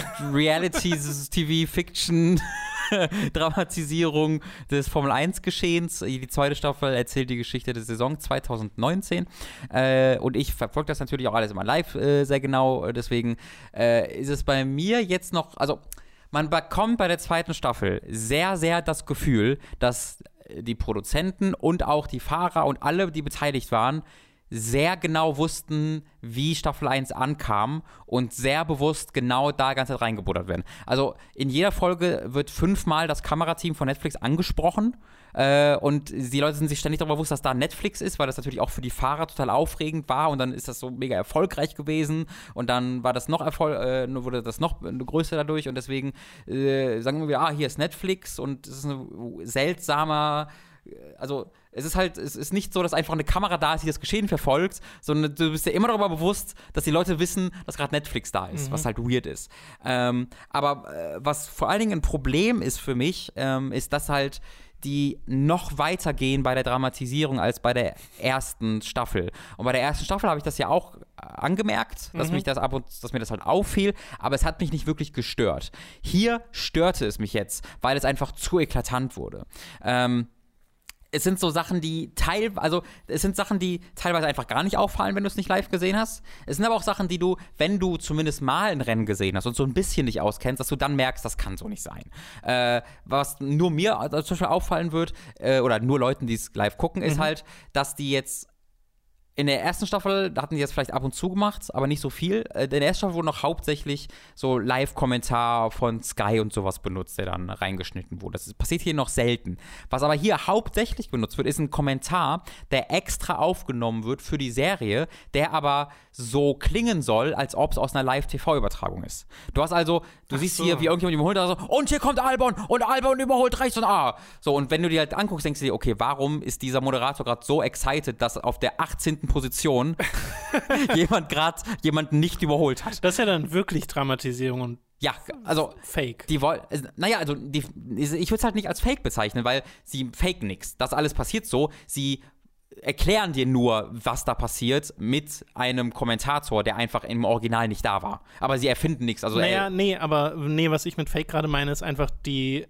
Aber ich meine, das ist ja Dramatisierung. Mhm. Die Dramatik, die durch diesen aufgeregten Kommentar ja impliziert ist, ist ja eigentlich nicht vorhanden in dem Moment. Das stimmt, das auf jeden Fall, ja. genau, das auf jeden Fall. Also das ist halt, diese Art von Fake ist halt überall. Also es ist selten wird irgendwas erfunden oder eigentlich, soweit ich das, also es gab ein, zwei Meetings so zwischen Fahrern und Teamchefs, wo ich mir dachte, das gibt's gerade da, weil Netflix das wollte, so, glaube ich. Okay. Ähm, bei Haas vor allen Dingen so. Dann sitzen die drei ganz komisch zu dritt auf so einer Terrasse und sagen, und wie war die Saison? Ich so, hm, das, das fällt dann irgendwie auf. Ähm, aber das ist ganz selten. Äh, aber dieser Kommentar ist halt, fällt halt wirklich einfach dann mir auf, weil ich einfach weiß, dass das kein echter Kommentar ist. Ja. Und immer, wenn jemand dann sagt so, oh mal, hier kommt Gasly, greift Elbon an und es sind halt hinten und das interessiert niemanden und der würde, diese Fahrer werden kein einziges Mal benannt von den Kommentatoren, weil die Kamera auch kein einziges Mal auf ihn ist. Und das weißt du dann halt und denkst dir so, hm, okay, das ist, das ist weird. Aber was mich wirklich, wirklich genervt hat an dieser Staffel, ist der Boxenfunk. Äh, das haben sie auch im Teilen im ersten Staffel schon gemacht, hat mich da ein bisschen gestört, aber es war reduziert. Und hier wird so extrem ständig der Boxenfunk genommen, also das Gespräch zwischen Fahrer und Boxengasse, die dann die ganzen Taktiken austauschen und die sagen Push now, Push now, faster. Und was halt unfassbar viel passiert ist, dass sie halt den Boxenfunk nehmen und den in andere Rennsituationen reinschneiden, wo er original nicht war. Um zu. Oh verstärken, was für eine äh, Drucksituation mhm. gerade ist. Und wenn du halt weißt, wie die miteinander reden und wann die miteinander reden, zerstört das jegliche Glaubwürdigkeit. Ähm, es gibt eine Folge, die sich um Pierre Gasly dreht. Pierre Gasly ist ein Red Bull-Fahrer gewesen, der demoted wurde, der von dem Haupt-Red Bull-Team runtergestuft wurde zu Toro Rosso. Und dann, nachdem er runtergestuft, weil er nicht erfolgt, weil er nichts gebacken hat bei Red Bull. Und dann, nachdem er runtergestuft wurde zu Toro Rosso, da hat er dann geschafft, auf Platz 2 zu fahren im Rennen, mhm. sein erstes Podium. Eine unglaublich geile Geschichte. Mit einem völlig, völlig ähm, Auto, was gar nicht mithalten kann. Einfach, weil er sehr gut gefahren ist, hatte auch Glück. Äh, und das war super, super cool. Ähm, und während der noch bei Red Bull fährt, äh, folgst du ihm in der Ego, Ego-Perspektive, aus der, aus der Helmperspektive, ja. äh, bist also mit ihm im Cockpit und dann hast du seinen Renningenieur in seinem Ohr, der innerhalb von 15, 20 Sekunden irgendwie vier, fünf Mal push now, push now. You have to go faster, Gail Pierre. You have to go fastly, we, uh, faster. Uh, we, uh, we can't do this anymore. You have to go, you have to go. Und Natürlich hat dieser Typ nicht innerhalb dieser 15 Sekunden dem einfach, ey, mach mal, hallo, jetzt fahr doch mal schneller, fahr doch mal schneller, sondern das waren einfach völlig unzusammenhängend, also mhm. also zusammenhangslose Nachrichten, wenn der halt, weil die, die sagen natürlich immer wieder Push Now, Push Now, weil die ja immer wieder Benzin sparen, äh, nicht Benzin, sondern äh, Reifen äh, sparen müssen, dann werden die langsamer und dann sagt der Renningenieur, wenn du schneller werden musst. Und das haben sie dann so umgeschnitten, dass es wirkt, als ob der Renningenieur ungeduldig ihm sagt, jetzt fahr doch mal schneller. Mhm. Das gleiche, als er den Platz 2 eingefahren hat, da hat er wirklich einen, einen, einen äh, äh, auf der Finishline war er ein paar Zentimeter vor Hamilton. Der hat auch versucht, auf der Zielgerade ihn noch zu überholen. Hat ganz knapp äh, nicht, ge äh, nicht geschafft. Und du hast halt Hamilton, der während des Überholmanövers dann sagt so, ah, I can't reach him, I can't do this. Und du denkst, nee. Das sagt er natürlich nicht, während er versucht, ihn zu überholen. Das ist von einer völlig anderen Situation. Und das wird halt wirklich in jeder fucking Folge 33 Mal gemacht. Und wenn du irgendeine Ahnung von Formel 1 hast, ist das so nervig, weil du immer wieder merkst, dass das einfach fake ist an dieser, an dieser Stelle. Äh, und auch wenn die grundsätzlichen Stories, die erzählt werden, immer noch real sind mhm. und auch gut sind, habe ich jetzt deutlich mehr als in der zweiten, in der ersten Staffel das Gefühl, dass ich hier eine Reality-TV äh, äh, eine Reality-Show sehe, wo jeder der Beteiligten irgendwie so ein bisschen schauspielert und dramatisiert. Und das hat mir nicht den Spaß versaut. Ich hatte immer noch Spaß daran, aber es hat mir auf jeden Fall deutlich weniger Spaß gemacht als die erste Staffel. Und das sind halt größtenteils Probleme, die nur mir auffallen werden als Formel 1-Fan, wenn du die halt nicht sagen, guckst. Es kann halt dann gut sein, dass jemand, der nicht so in der Materie drin ist, das genau. ganz anders Wenn du empfindet. die jetzt gucken würdest, dann würdest du davon wenig merken oder es würde ja. dich wenig davon, ähm, davon stören. Äh, ich hoffe dann, das kriegen sie in der dritten Staffel besser hin, weil die würde direkt am Ende dieser Staffel angekündigt. Da steht oh. direkt in the next season und dann zeigen die bereits Interview-Ausschnitte, die die jetzt am Anfang dieser Testing-Phase aufgenommen haben für diese Season. Das ist ja, Was, ja, das wird ein bisschen spannend, weil diese Season wird sehr langweilig werden. Das ist jetzt schon klar, weil halt sich an den Regeln nichts verändert hat. Und nächstes Jahr ist dann ja der quasi Reboot, wo die Autodesigns völlig anders aussehen, wo die unglaublich futuristisch und geil dann aussehen, äh, wo es ganz andere technische Regularien gibt, wo es äh, Budgetobergrenzen gibt und wo dann das Feld hoffentlich gut durchgewürfelt wird. Aber dieses Jahr ist ja, also Ferrari, die haben jetzt die sechs, die vier Tage oder sechs Tage Tests gehabt und der Binotto, der, der Ferrari, hat jetzt schon, ja, nee, wir sind viel zu langsam, wird nichts. Die sind haben noch keinen einzigen Rennen gefahren, der dachte, nee, du, das ist vorbei. Ähm, weil halt für Mercedes, und das muss ich kurz noch erklären, Mercedes ist halt sieben Sekunden schneller als alle anderen. Sind sie sowieso schon, ja? Mhm. Die, die, sind jetzt sechsmal hintereinander Weltmeister geworden, sowohl Fahrer als auch äh, Team. Oder fünf, nee, fünfmal hintereinander weil, weil Hamilton einmal mit McLaren Weltmeister war, also fünfmal hintereinander. Ähm, die müssen nichts mehr machen. Und Weißt du, was die machen? Die denken sich einfach eine neue Erfindung aus, wo plötzlich beim Testing der Bottas eine Gerade lang fährt und an seinem, oder Hamilton war das vielleicht, ich weiß nicht genau, an seinem Lenkrad das zu sich zieht. Ich so, hä? Warum zieht der denn das Lenkrad zu? Warum geht das? Was der halt macht, ist, die haben das Lenkrad verbunden mit der Vorderachse und auf Geraden, also diese, diese Räder sind halt leicht angewinkelt im Normalfall, damit du halt mehr Grip hast in den ja. Kurven. Und was die machen können, ist, die können das Lenkrad an den Geraden zu sich ziehen und dann wird, dann begradigt sich die Vorderachse, die beiden Vorderräder sind dann gerade, sodass sie weniger Widerstand auf der Geraden zur Straße bieten und die weniger abnutzen und schneller fahren können. Und wenn sie am Ende gerade sind, drücken sie das Lenkrad wieder rein, sodass sie sich wieder anwinkeln. Und das, und das ist ja wirklich, das haben die einfach gemacht während des Testings. Alle so, what the fuck is this?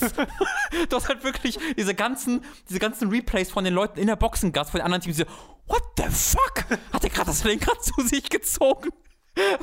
Und dann hast du halt gemerkt, wie alle so schon die Arme und so, ah, fucking Mercedes, jetzt hängen sich doch so ein Scheiß aus. Also, die werden wahrscheinlich einfach 20 Sekunden schneller sein als alle anderen. Das fand ich so fucking lustig, dass die noch oh, so einen Scheiß zusätzlich jetzt machen und alle, also wirklich alle anderen spielen irgendwie Mau Mau und die spielen einfach für, ja, vor die haben schon das Grinsen Chess. Wirklich, das ist großartig. Dafür, dafür liebe ich eigentlich auch Formel 1. Äh, das passiert viel zu selten. okay. Ja. Das war ein Vorgeschmack auf Robins famoses Formel 1. Ja, äh, das, ich, ich werde dabei bleiben, auch dieses Jahr, dass wir das nicht jeden, jedes Rennwochenende machen, äh, aber äh, am, Australien bestimmt also wie. Wie, wie viel Gesprächsbedarf du siehst, genau. wie es dir Spaß macht. Ja. Genau. Äh, gut, dann sind wir tatsächlich durch mit diesem Podcast. Äh, war wirklich einiges, äh, über das wir reden konnten. Deswegen auch die Länge von fast zwei Stunden, sehe ich gerade. Ähm, wir haben noch den Hinweis auf unseren Patreon und Steady vor uns, patreon.com slash hooked oder steadyhq.de slash hooked, da könnt ihr uns unterstützen. Ab 5 Dollar, Dollar bzw. Euro erhaltet ihr da Zugriff auf alle exklusiven Inhalte, zum Beispiel alle zwei Wochen die exklusive Folge von den Pokémon-Prüfern oder alle zwei Wochen der Hooked on Topic Podcast. Zuletzt haben Robin und ich da über unsere Wunsch-Launch-Games für die PlayStation 5 und Xbox Series X gesprochen und da wirklich mal wild umhergesponnen äh, mit äh, allen möglichen Reihen, die wiederkehren in sonst was für Formen. Hört da mal rein, das hat sehr viel Spaß gemacht. Und äh, Praise the Casual läuft natürlich auch weiter Neigt mit sich Bloodborne. dem Ende Genau, wir sind jetzt gerade bei Folge 30, glaube ich, oder 31. glaube, es war gewesen. 31, Genau, ja. 31. Äh, und Lady Maria, äh, wer Sehr weiß, spaßiger Kampf. Ja, mhm. Äh, genau, ich wollte gerade sagen, wer den DLC kennt, der weiß, was für ein toller Kampf das ist. Und Tom, Und- kann ich sagen, fand ihn auch sehr, sehr toll. Das äh, freut mich zu hören. Und das könnt ihr euch dort anschauen. Und äh, ja, dann gibt es noch ein Reward-Tier ab 10 Dollar äh, für Feedbacker, äh, wo wir ab und zu Votings zum Beispiel posten, die, äh, an denen ihr teilnehmen könnt. Zuletzt war das das nächste Uwe's Bollywood. Weißt du, ich lasse das diese Woche mal noch laufen. Ich habe das immer noch offen. Na, dann könnt ihr Ähm, immer noch voten. genau. Wenn ihr Wenn 10 du- Dollar ja. äh, bezahlt auf Patreon oder Steady, äh, beziehungsweise Euro, dann könnt ihr an diesem Voting teilnehmen. Den Post äh, findet ihr auf den Steady- und Patreon-Seiten. Müsst ihr ein bisschen scrollen jetzt. Genau, ist ja jetzt einfach schon wieder ein bisschen her. Oder einfach suchen, äh, haben ja Suchfunktion. Und äh, ab 25 werdet ihr zum Podcast-Produzenten und werdet namentlich in diesem Podcast hier erwähnt. Wir bedanken uns jetzt nämlich bei den folgenden Podcast-Produzenten: Michael Noritz-Wolf, Jan Lippert, Geribor, Lignum, Christopher Dietrich, 1 Drache, Apu42, Autaku, Chipza, Christian Hühndorf, Jonathan Styles, aka Don Stylo, El Marco, aka Sick Crimson, Erik verwandelt sich in Archie Little Owl, Fure96, Gustian, Hauke Brav, Lennart Struck, Markus Ottensmann, McLovin08, Michael, Numimon digitiert zu Oliver Zirfers, Sebastian Diel, Simon Dobitschei, Zombie und Wintercracker und Tommy88088. Vielen Dank an alle Podcast-Produzenten. Hieß McLovin auch im Film so, weil das aus, weil das klingt wie Make Lovin, Mac- welchen Film? meinst du? Das stimmt ja aus, ähm. Das mit John, Jonathan, Jonah Hill, wo er quasi groß mit durchstartete. Die drei Teenager, die dann trinken und Party feiern. Ist das Gott, ich weiß es nicht. Badass? Aber weißt du, welchen Film ich meine? Es kann sein. Ich habe den wahrscheinlich nicht Der mit gesehen. McLovin halt. Da, wo aus McLovin draus stammt. Ich dachte mir gerade nur, ob das Vielleicht Absicht ist das dass das so. ein bisschen klingt wie Make Lovin. Ob das denn. es gibt ja ab und zu diese Namen. Ja. Wie hier genau. Tails Name. Hä? Ach so. Äh, MPH oder so heißt er doch. Miles per Hour heißt Miles, er. Miles Prower. Ja. Ja. Nee, Prower war Miles Prower, Miles Genau, per Hour. Miles per Hour. How dare they. I'm still offended by this. der, der. äh, gut, das soll es gewesen sein mit diesem Podcast. Nächste Woche geht es dann weiter. Äh, bis dahin. Tschüss.